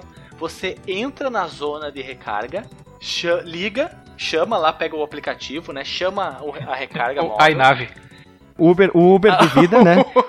chama o, o iEnergy. E aí Energy ela Uber vem, ali. Ela, ela vem e começa a te mandar energia. Mas tu já viu que se tu, tu entrou e tu sai logo, ela, ela vai saindo da tela e tu volta, ela volta. Maldito, eu já- eu já passei por várias situações em que eu me vi em palpos de aranha, porque essa maldita dessa recarga Tu não viu, tu viu com água na bunda, né, cara? Vamos, vamos ser mais chulo. água na bunda, cara. É, essa foi outra escolha de design muito bosta, cara. Você entrou na zona de recarga, vem a navezinha devagar, ela vem É que, Alexandre, isso entra no, descendo, no quesito dificuldade, né? Que a gente vai explicar mais à frente. Mas olha Ah, só, é- é- ah, é, olha, eu fico, eu fico louco, fico louco. nós vamos lá. Tem o item de turbo, que ele acelera o ca- seu carro, lógico. A seta no chão, né? Tem o salto, que quando tu passa ele, ele te dá um salto, mas tem que fazer os. Apertar pra baixo para ele continuar acelerando, senão tu perde um pouquinho de velocidade. Foi aqui que eu morri. E a cada 10 mil pontos você ganha uma nova vida. Sim, é um jogo de corrida que tem vidas. Isso que é o, o diferencial do F0 2000. Ó, inventei o nome do jogo agora aqui. Uma curiosidade, uma, uma efeméride. Toda vez que você começa uma corrida, a tua quantidade de vidas é acrescida em um antes de começar a contagem, vamos dizer assim, dos carros para largar, e depois que a tela estabiliza, é o número é decrescido. Então, se Hum. tu tinha duas vidas no término da, da corrida anterior, para a próxima Uhum. vai aparecer três enquanto a câmera está se aproximando dos carros. E depois que a câmera estabiliza, volta a ser dois. Sinistro. Olha só. A tela principal do jogo, logo que tu começa, tem várias informações nela. Logo no canto superior, como eu falei, tem o Power, que é a resistência do seu carro, a barra de sangue. Você explode se, no caso, ela chegar ao zero. Então tu perde e ele te dá uma opção se tu quer voltar e tal. Tem a velocidade atual, que é a velocidade que o teu carro pode atingir. Eu já vi 400 e lá vai, não sei se tem mais que isso. Tem o tempo gasto na corrida, logo abaixo. Depois tem os cares, ou o número de vida. Logo para baixo lá tem um carrinho, dependendo do modelo que tu pegou. E do lado tem um numeral. Depois tem o especial, que a cada volta você pode usar um nitro. Né? Então tem um SSS. Eles estão no tão cinza. Quando tu tem um especial, ele fica colorido. Você começa com zero, né? É, ele aparece, ele fica colorido. Depois que está a primeira volta, você ganha o primeiro. Depois, no outro canto à esquerda, tem o mapa da pista, que isso é essencial para ajudar a correr. Acima dele tem o, o rank, que é a colocação atual na tua corrida, né? Depois nós temos o safe, que é a coisa que eu demorei para entender, que é a colocação que você pode terminar a volta sem perder. Sendo a primeira volta em 15, a segunda em décimo, a terceira em sétimo, a quarta em quinto e a quinto em terceiro, senão tu Tchau, Playboy, pra ti, né? E por fim, o score e a pontuação ganha. Eu não entendia essa do safe, E só depois de muito correr, eu vi que a cada volta ele decrescia igual. Eu também todas não. as pistas. E uma coisa que eu achei chato demais, uma outra opção, uma outra Hum. escolha de design muito contestável, muito burra, é não ter mostrador de volta. Ah, você tem que se basear pelo safe, né? Tá, mas aí é, é- é- isso, é, isso não, não, não é natural. jogo de também não é natural o jogo de corrida de que nave, né? é Não, a tua explicação não, não valeu a pena. É que nem jogo de luta sem a barra de vida, barra de sangue, enfim, né? É a mesma coisa. É, é um tá pro outro. É uma coisa inerente a uma corrida você ter um indicador, um indicativo de em que pé você tá, né? Em que altura da corrida você tá. Então, um jogo de corrida não ter isso é, é uma coisa que eu não consigo entender como é que passou. Sei lá, acho que eles esqueceram, cara. Sabe quando o software tá pronto, ele. Esquecemos de colocar tal item. Ah, agora deixa. Não dá pra entender. Não dá, não dá. É capaz disso ainda não ter sido corrigido na versão do Game Boy Advance. Voltaram tanto, voltaram com a pista assassina, deve ter voltado também sem, a fa- sem o contador de Eu vou dar uma olhada aqui. É, mas, mas vamos pensar um pouco. Ah, antes do, do- da época da F-Zero, tinha tipo jogos de corrida no, nos computadores, no Nintendinho e tal. Tinha o Chico Flecha, cara, que já tinha fle... que volta. Então, é, ele já mostrava cara. uma posição, Chico cara. Flecha, velho. Chico Flecha tinha marcador de volta. Isso aqui não é o Enduro que não marca a volta. Chico Flecha! Mega Race, ótimo jogo, hein? Vale um podcast, talvez, né? Né? Né? Né? Cara, sempre teve, né? Sempre teve. Corrida de bicicleta. Eu acho que se o California Games tivesse corrida de patins, ia ter volta, ma- marcador de volta. Corrida não de é cadeira de escritório. possível. corrida de cadeira de Cara, roda. sabe aquele cadeira de escritório que tem as rodinhas embaixo? Se tivesse corrida com essas cadeiras, ia ter marcação de volta, cara. Mas tudo bem, velho, tudo bem. Deixa assim, tu tinha que ser baseado, tu tinha que ser. tu tinha que ser olho de Tandera, tu tinha que ter visão além do, do alcance pra se tocar que o safe, como o Éder falou, era o que contava literalmente as tuas voltas. Tu tinha que estar ligado, né? Ó, né? na próxima tem que melhorar, tem que ir sempre crescendo e melhorando. Mas tudo bem, deixa assim, né? Não tem mais o que fazer, a não ser que tenha um ROM hack que conserte isso, né? Não, cara. Por mais que coloque ali um contador de volta fazendo piruleta com o neão, o jogo não ia. O mais fácil é ter por hack que dificulte mais ainda as coisas, cara. A galera adora fazer hack pra deixar o jogo mais difícil. E bota umas pedras no meio do- do- da corrida, assim, umas pedregulhos gigantes, né? é, Ou tu passa, só, só tem um espaço assim do tamanho de um pentelho pra passar, tem que passar exatamente lá, assim, né? o que é o espaço tamanho do pentelho? É ma- é mais ou menos, cara. Tem, tem, tem uns, umas passadinhas que são muito sinistras, cara. Nossa, Firefield que o diga. Então, já pulamos pro próximo item da nossa querida pauta. Por favor, Éder, fale para nós que é um gráfico, né, querido amigo? Guilherme, um jogo de corrida tem que ter o quê? Voltas. Carro, né? Voltas. E vamos falar dos carros. Mas esse aqui não tem nem carros, cara. São as, as mini. Em F0, o jogador pode escolher entre quatro tipos de naves: Blue Falcon, Golden Fox, Wild Goose e Fire Stingray. Cada um deles possui suas características, seus prós e contras. O carro Fire Stingray, por exemplo, é o que consegue atingir maior velocidade e é também o que possui maior resistência a batidas, pois seu nível de poder é maior entre os quatro carros do jogo. Mas em compensação, ele também é o mais pesado, que portanto mais complicado de fazer as curvas. O ideal é que o jogador, antes de testar cada um dos carros disponíveis, vê qual deles se encaixa melhor à sua maneira de jogar. Eu, já cortando vocês, eu peguei o Golden Fox, o carro amarelo, porque ele tem uma aceleração brutal. Vocês podem ver pelo gráfico de aceleração, ele vai quase junto do eixo Y. É quase instantâneo, né? Pra ele ir pra velocidade máxima, né? Eu joguei primeiro com, com o Blue Falcon, não gostei, mas quando eu joguei com o Golden Fox eu gostei pra caramba. É porque ele arranca muito rápido, né? A aceleração. o negócio de você soltar o acelerador, fazer a curva, você já aperta o acelerador e já sai no, no pinote já. Eu gosto do Blue Falcon. Ele é equilibrado, cara. Mas o, o Golden Fox, o legal é que ele não é pesado também, né? Ele é o mais leve de todos. Mas também é o menor velocidade máxima, né? Mas a diferença é muito pouca da velocidade entre, entre o mais lento e o mais rápido. São exatamente 30 km, 30, 40 km por hora. 40. 438 contra 478.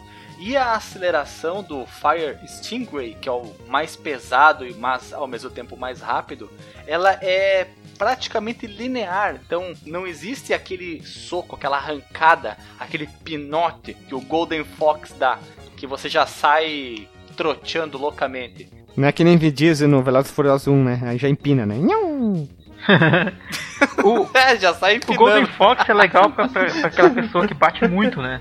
Todos nós aqui, porque a gente vivia jogando o modo pinball, né? Será que eles pensaram, vamos fazer um jogo de corrida com pinball embutido? Só pode, cara, só pode. É, é, Pegaram uma deve ter engine de sido isso pinball, né? mesmo. Fizeram, fizeram. Então, então pera, pera, pera, pera, pera, pera, pera.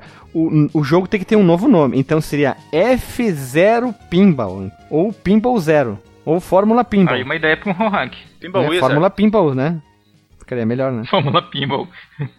Comentando aqui sobre os gráficos do jogo. Os, os gráficos do F0 são até simples, mas eles são bonitos, cara, por um, um título de lançamento ali do Famicom barra Super NES.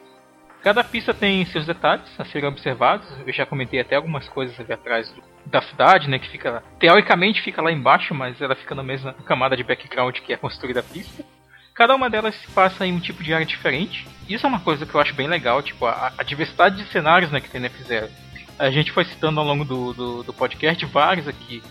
Desde a Mood City, a White Land, o Firefield, o que mais que é clássico? A Silence, cara, eu gosto muito da, da pista.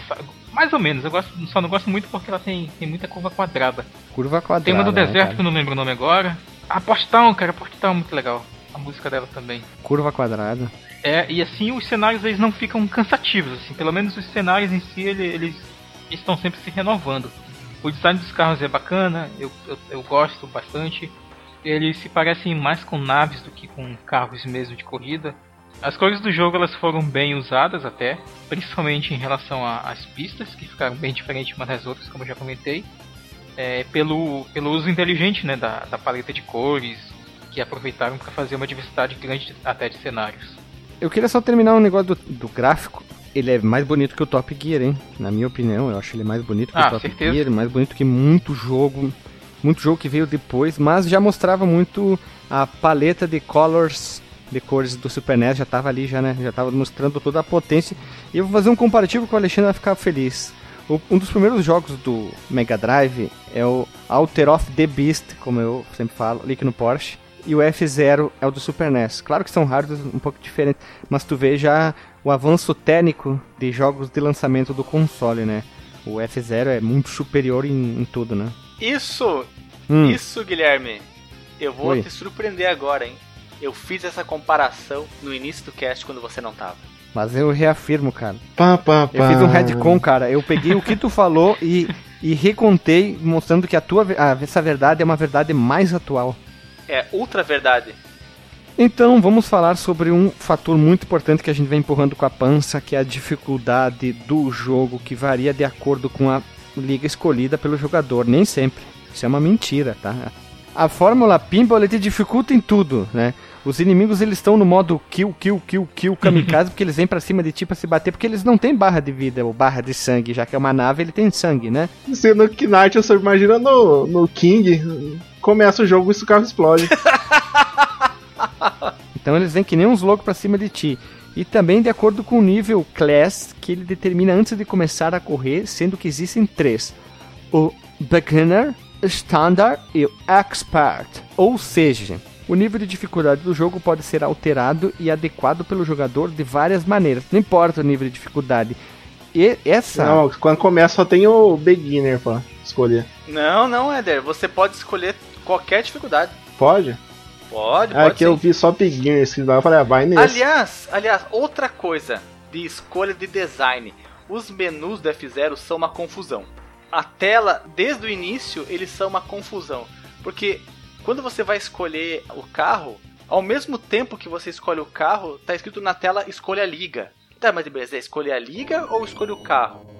E aí quando você vai escolher a dificuldade, desce para a parte da dificuldade lá com o seu direcional, o que, que seria o normal? Você põe pro lado ou pro outro e as dificuldades vão passando como se estivesse num, numa roda, né? Você vai apertando e vai Ou e tá os três assim com os dois opaco e um mais nítido para ver qual que tá selecionado. Não. Como é que funciona no F0? Você entra na parte da dificuldade e você aperta para cima e para baixo. Ou seja, não é nem um pouco parecido com o que você o, o natural.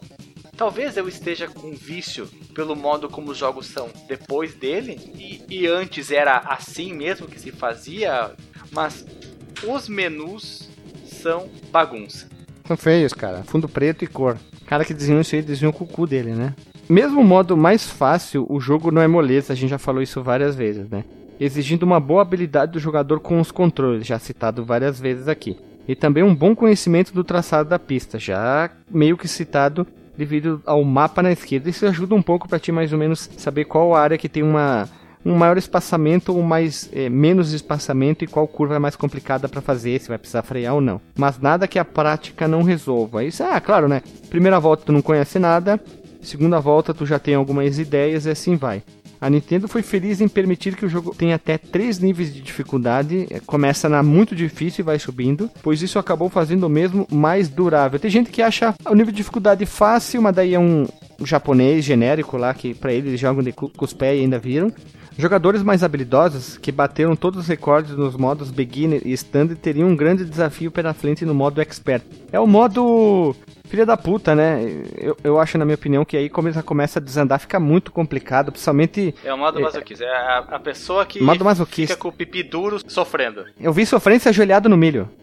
Cara, é, é foda, porque, tipo, te, tentando, como tu comentou, é difícil até no nível mais fácil, né?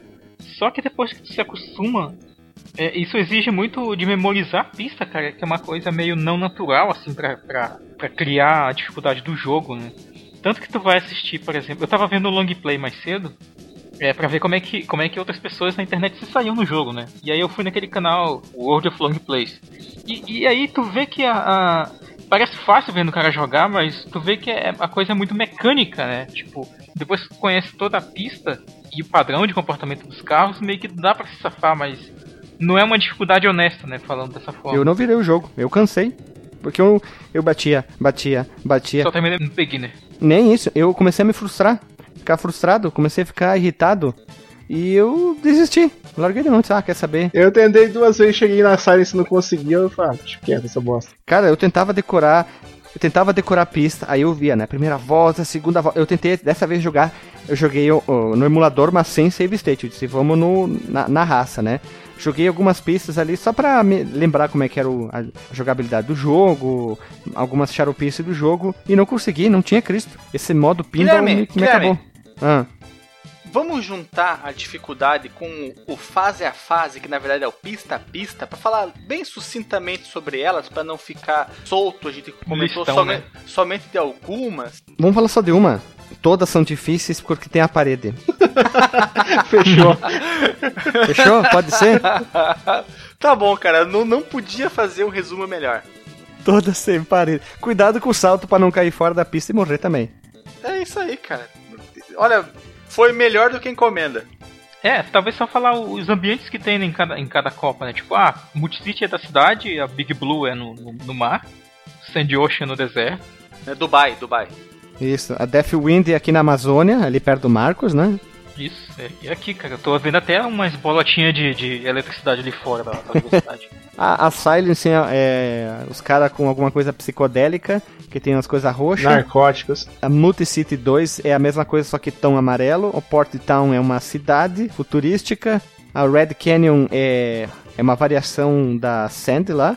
Aí o White Land é muito parecida com a, a, a pista de LSD lá. E as, assim vai. A White Land é, parece uma água futurista na cidade. E a Multicity 3 é a mesma coisa, segue a ideia. A Deathwind 2 é a mesma coisa que a outra. A Port Town é, é meio que parecido com a Mut City. A Red Canyon 2 Na verdade, segue o mesmo estilo. Elas, e... elas recebem os mesmos nomes, né? Versão 1, versão 2, versão 3, mas ela tem, elas têm variações no seu traçado, né? Você mantém algumas características entre todas as versões, mas elas têm variações dos seus traçados e às vezes elas possuem dificuldades adicionais na pista, como por exemplo umas tipo uns um rebatedor de pinball que sai do, das laterais e vai pra pista pra te encher o saco. Vai te estrupar. Ah, sim, no meio, né? Do meio da pista tem os, os rebatedor de pinball. É chato pra caramba. É legal a descrição, a descrição do Guilherme aqui na pauta. Pista 3, Port Town 2, muito chata, igual aos anteriores.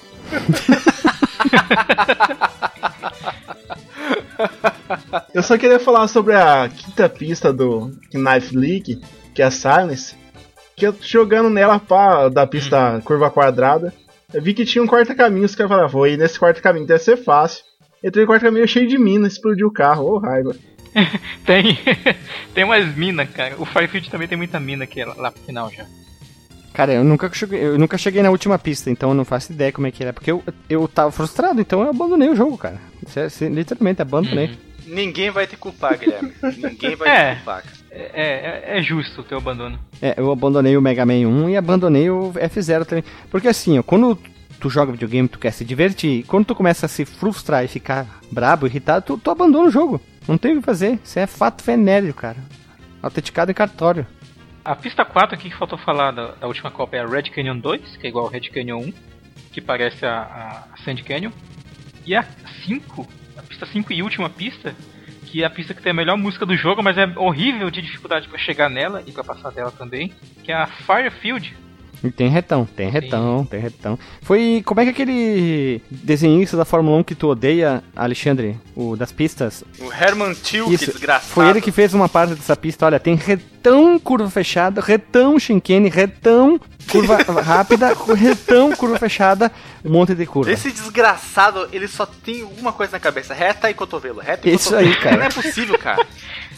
que que filho Sabe uma pista puta, que ele cara. fez que é legal? Sabe uma pista? Bahrein, cara. O Bahrein foi ele que fez e eu acho legal.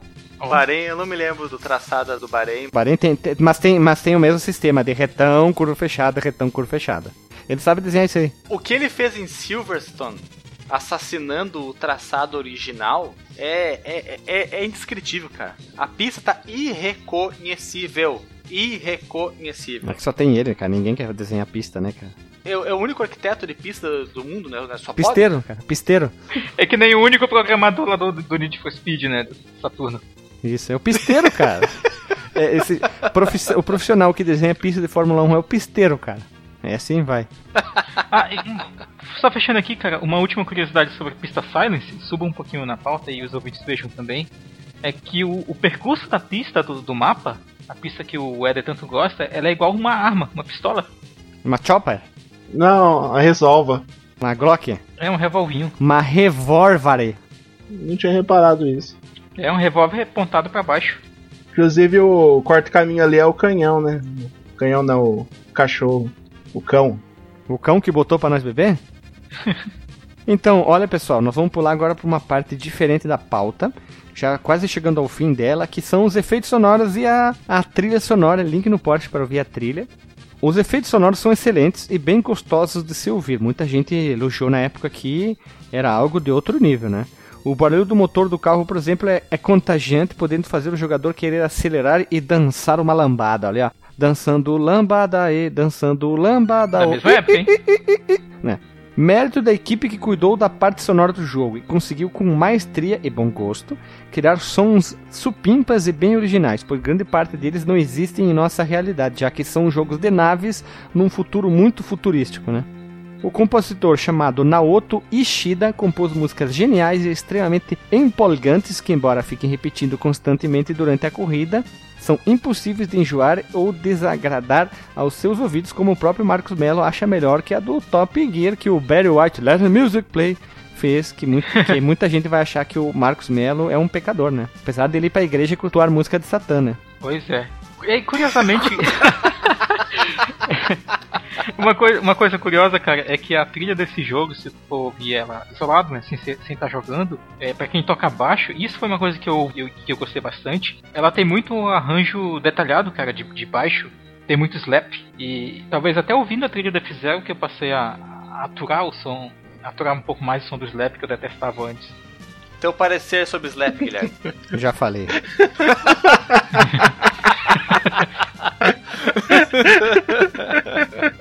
Acho que foi no episódio de Navinha que o Guilherme falou sobre Slap. Não, foi um que eu participei que ele falou.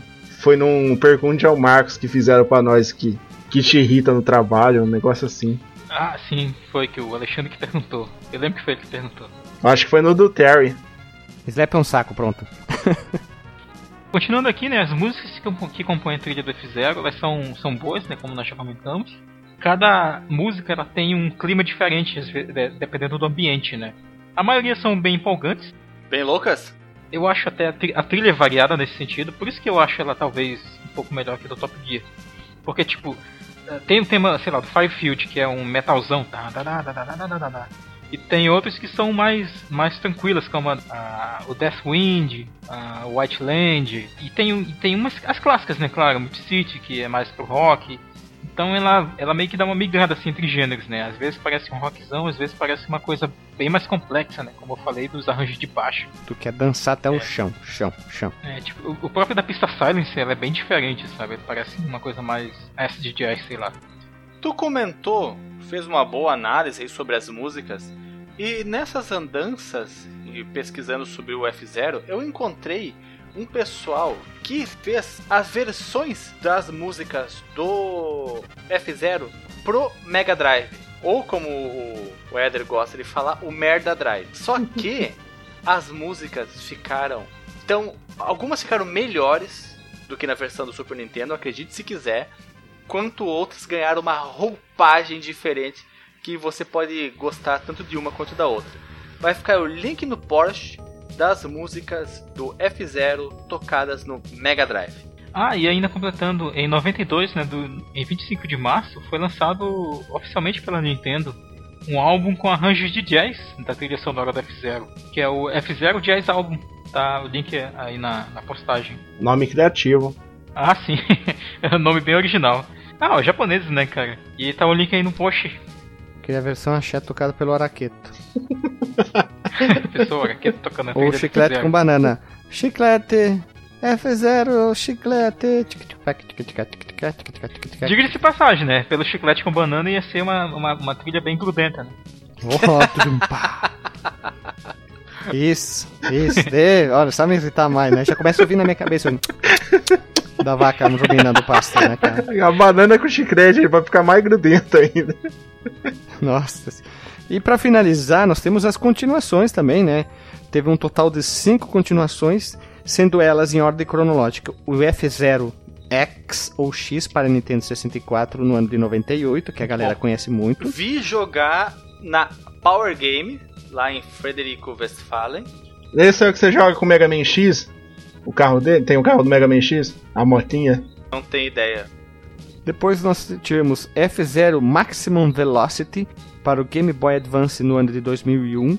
Depois nós tivemos F0 GX para o GameCube 2003, o jogo que o Marcos falou que jogou, mas é mentira. O F0 GP do Game Boy Advance, Wii U Virtual Console em 2003. E para fechar, nós tivemos F0 Legend Climax para o Game Boy Advance no ano de 2004. E também não podemos esquecer as curiosidades, que é o manual. Vai ficar o link no post pro PDF para as pessoas verem o manual, que a gente citou muito. Uma dica para jogar com o modo Master Class, você deve completar qualquer liga no Expert Class. Acho que pouca gente conseguiu fazer isso, né? Largar mais rápido. Fiz o teste, isso aqui funcionou. No início de cada corrida você ouvirá três bip, né? Pip, pip, pip, Pressione o acelerador antes de aparecer a palavra Go. Tipo, terminou o terceiro bip, você vai largar na mesma velocidade que o adversário, tu não vai ficar lá para trás comendo mosca, né? Na largada, eu começava acelerando, daí tipo, ele dá um bust no começo, mas depois diminui a velocidade, aí todo mundo passava eu. Mas tem que fazer isso aí. E manter a velocidade nos pulos, que esse aqui eu também descobri uh, sem querer.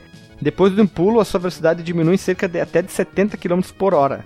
Para não perder isso aí, segura pressionado para baixo quando você pular e solta só após a nave chegar ao chão e tu vai ver que a velocidade continua. Ele até faz um barulho como se tivesse aumentado a velocidade, faz quando cai no chão. E por fim, o link para jogar on the line o F0, que isso aqui é o nosso diferencial. Já tentaram copiar a gente, mas quem começou com isso foi a gente. Link no Porsche para jogar on the line. E não é só isso não, Guilherme. Não é só isso, não. Não nas... é só isso, tem mais o quê? O que, que nós não. temos? Nas curiosidades, existe um programador venezuelano que fez o F0 no Mega Drive. Meu Deus. Eu falei do ROM hack e tu não falou antes. A música para quando usa, tu, quando usa turbo também? É, também. Link no Porsche, link no Porsche da demo que ele fez para mostrar que é possível usar os mesmos efeitos do Mode 7 no Mega Drive. Mas isso a gente já sabia, porque são efeitos que são mostrados bastante no Contra Hard Corps, é mostrado no Gunstar Heroes. Seria legal tu mandasse o link, né? A gente podia ver daí, quem sabe. O que eu tu vou, acha? Eu vou botar aqui, eu vou botar, rapaz. Vou botar aqui. Vamos Poesia fina de novo. Castlevania Bloodlines também. Tá aí, tá aí no, no Skyper e vai ficar também no, no Porsche. Ele rodando no, no emulador, mas também dá pra rodar naqueles é, Everdrive do, do Mega Drive que você carrega no Jesus, cartão cara, isso aqui parece jogo de Atari. É porque ele tá rodando com a menos resolução do que a, o F0 no Super Nintendo, mas é, uma- é como se fosse uma prova de conceito, entendeu? Dizendo que é possível Sim, mas fazer. tá rodando liso, tá rodando bem liso. É, também com 32X Sega CD junto, aí fica mais ou menos Não, parecido com o Mega Super Nintendo. É o Mega Drive puro, nem vem, é o Mega Drive puríssimo. Ó, até lá no canto tem uma contagem de FPS, ó, 28, não e cai. se você quiser saber como foi o processo de criação e todas as questões técnicas, tá aí um link para discussão lá naquele maravilhoso site, o Sega 16, no fórum deles, ele explicando como que ele fez. Eu vou esperar o Sega 16 ter maior de idade pra comentar lá. Ele fez também o Mario Kart no Mega Drive. Ele fez, Compartilhe o link aí. ele fez o Mario Kart no Mega Drive e está aqui no Skyper o link para você baixar a RAM para você jogar no seu emulador. E um diferencial, os personagens são da Sega. Olha só, hein? Tem o Sonic. Tem o Sonic, tem o Sonic no Mario, tem o Sonic no Mario Kart. Veja você. Isso tudo tá incluído ali naquela discussão do, do Sega 16, mas eu vou botar os links aqui para vocês verem. É, essa, essa é a minha contribuição das curiosidades. Então já vamos rodar a vinheta.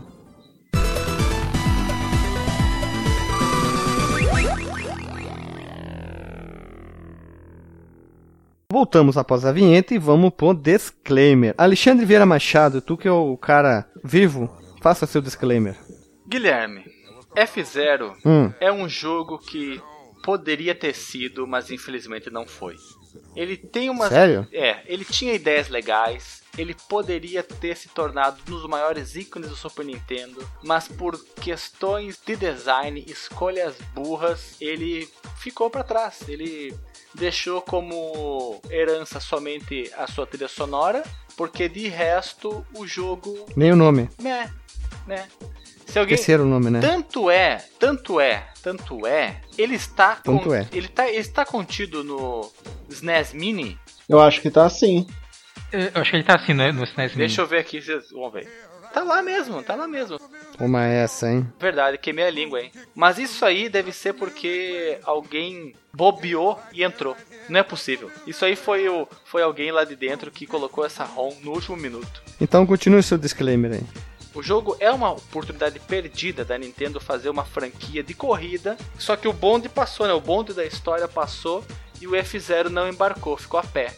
Então, é uma pena, né? É uma pena. O, tinha conceitos muito interessantes. Se simplesmente tirasse a pista assassina, o jogo seria legal, o jogo seria massa. Eu, eu posso conviver com os outros problemas. Eu posso conviver sem o contador de volta, posso conviver com o menu tosco, posso conviver com adversários te fechando, mas a pista assassina é um saco em- em- que não tem perdão, cara. É um Fórmula Pinball, cara. é a Fórmula Pinball matou o F0. Esse é o meu disclaimer. Marcos Melo, qual é o teu disclaimer? Talvez se eu ficar falando muito, vou repetir algumas coisas que o Alexandre falou. Que eu concordo com ele, assim, tem algumas escolhas de design no, no F0 que foram vencidas pelo tempo. E assim, cara, o primeiro jogo da, da franquia, talvez ele vale pelos aspectos bons que a gente mencionou aqui. Vale a pena dar uma experimentada, mas, assim, não, não se apegue muito ao jogo não, sabe? É, pra quem é mais daquela época, talvez se- seja mais fácil, assim, de, de se acostumar com a jogabilidade, com os próprios gráficos e tal. Mas, assim, se eu fosse dar uma nota, sei lá, de, de 0 a 5 pra ele, ele ficaria com um, um 3, 3,5, né? Mas No geral, é um jogo que eu gosto, talvez pela nostalgia, né, de ter jogado. Não na época dele, é claro, mas na época que eu, que eu era, era criança. Lá em Barbacena? E, é, lá em Barbacena. E lá em Tefé. E lá e eu consegui filtrar assim, coisas legais que eu via no jogo, ao mesmo tempo que eu, que eu não, não era um jogo tão frequente na minha vida, porque eu também conhecia já os aspectos ruins dele. Né? É, e, e, no geral, assim, conheço, conheço o primeiro jogo e saia por sua conta e risco uh, ah, para terminar ele ou não, né, vai direto para os jogos, os outros jogos da série que foram lançados posteriormente, como o caso do F-Zero X e, e, de alguns outros do próprio Game Boy Advance que melhoram ah, algumas mecânicas em relação à versão do Super Nintendo. Esse teu 13,5, Marcos, é muito condescendente, cara. Muito condescendente. Tá passando demais a mão na tá, cabeça. Tá, tá, tá muito bonzinho. tá, vou dar um 3 então. Seria um 3. Éder, qual é o teu disclaimer? Ah, o F0 é aquele jogo assim que, à primeira vista, nossa, jogo bonito, legal, música empolgante. Se fez três curvas, já frustrou. Você não já explodiu o carro, já tá com raiva do jogo bosta, taca fogo nessa porcaria. Mas é um jogo. Se for jogar, joga Top Gear, que é melhor. Que tem, ainda tem como jogar de dois. O FF0 não tem essa. É o que ia ser meu disclaimer, tu já matou, né? Ah, isso é verdade. Eu gosto do jogo de para jogar em para jogar em dupla aí para dar uma risada, tipo, famoso futebol faz isso muito bem para jogar de dois. E essa é a maior falha do F0, só poder jogar em um. Talvez eles não sabiam otimizar isso e isso é um isso foi o maior erro do da Nintendo não ter suporte para dois jogadores. Então, a nota do jogo cai bastante, cairia por causa disso. Então, se fosse de 0 a 10, eu daria um 7,5 pro jogo. Pronto. Nossa, 7,5? Olha aí, ó, o Guilherme foi, foi mais condescendente do que eu, ó. Caramba, o Guilherme passou a mão na cabeça. É que, é que assim. Nas duas cabeças, né? É que assim, ó, se tu for jogar um Mario Kart e tu jogar esse aqui, tu vê que a jogabilidade de um jogo depois é pior. Esse é um jogo mais rápido, né? Tu tem a sensação de velocidade e eu gosto disso. É. Por isso que, na minha opinião, a nota sobe. Mas como não dá para jogar de dois, a nota desce de novo, então. É só isso aí. E como não dá pra jogar então, dois, mas tudo quer bem. dizer que se tivesse como jogar de dois, era 10. Não, aí seria um 9. Não, 8,5. Só não, ganha, só não ganharia mais Fórmula porque a Pinball 9. A Fórmula Pinball é o que tira muita nota do jogo, assim, não tem como dar um. O, se, se... o teu muito é um ponto. Hein, Alexandre? Olha só, se tivesse área de escape, tipo Mario Kart, eu dava 9,5 pra esse jogo, cara. Eu gostei, esse é o detalhe. É um jogo que me agrada. Esse é o importante. Eu gosto do jogo. É isso que importa, pra mim. O F0 é daqueles jogos que de longe ele é ruim e de perto parece que tá longe. Nossa, o Alexandre tá num asco ultimamente que tá louco, né? tá mais asco que Ei, cara, mas, mas, assim, já que a gente tá nessa temática antes do último disclaimer, cara, Alexandre, cara, entre o Super Mario Kart e o F0, ah, o Super Mario Kart porque tem os personagens que são massa e os cenários são legais também. Ah, você vendeu pro sistema, vá tomar banho, seu sem vergonha. É, é. Viu como tu é sem quebra... vergonha? Viu Ó, como tu é Maria vai com as outras? É Não, só falar Nintendo e tu abaixa as asas, né?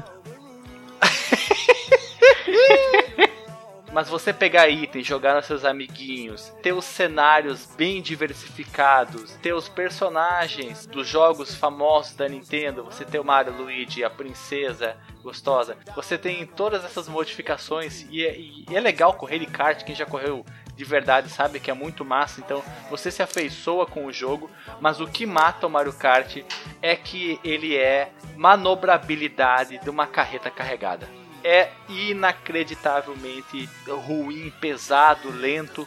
Se não fosse por isso, o jogo ia ser ia ser 10, patrão. Mas ele ganha no máximo um 7 para mim, enquanto o F0 ganha um 5.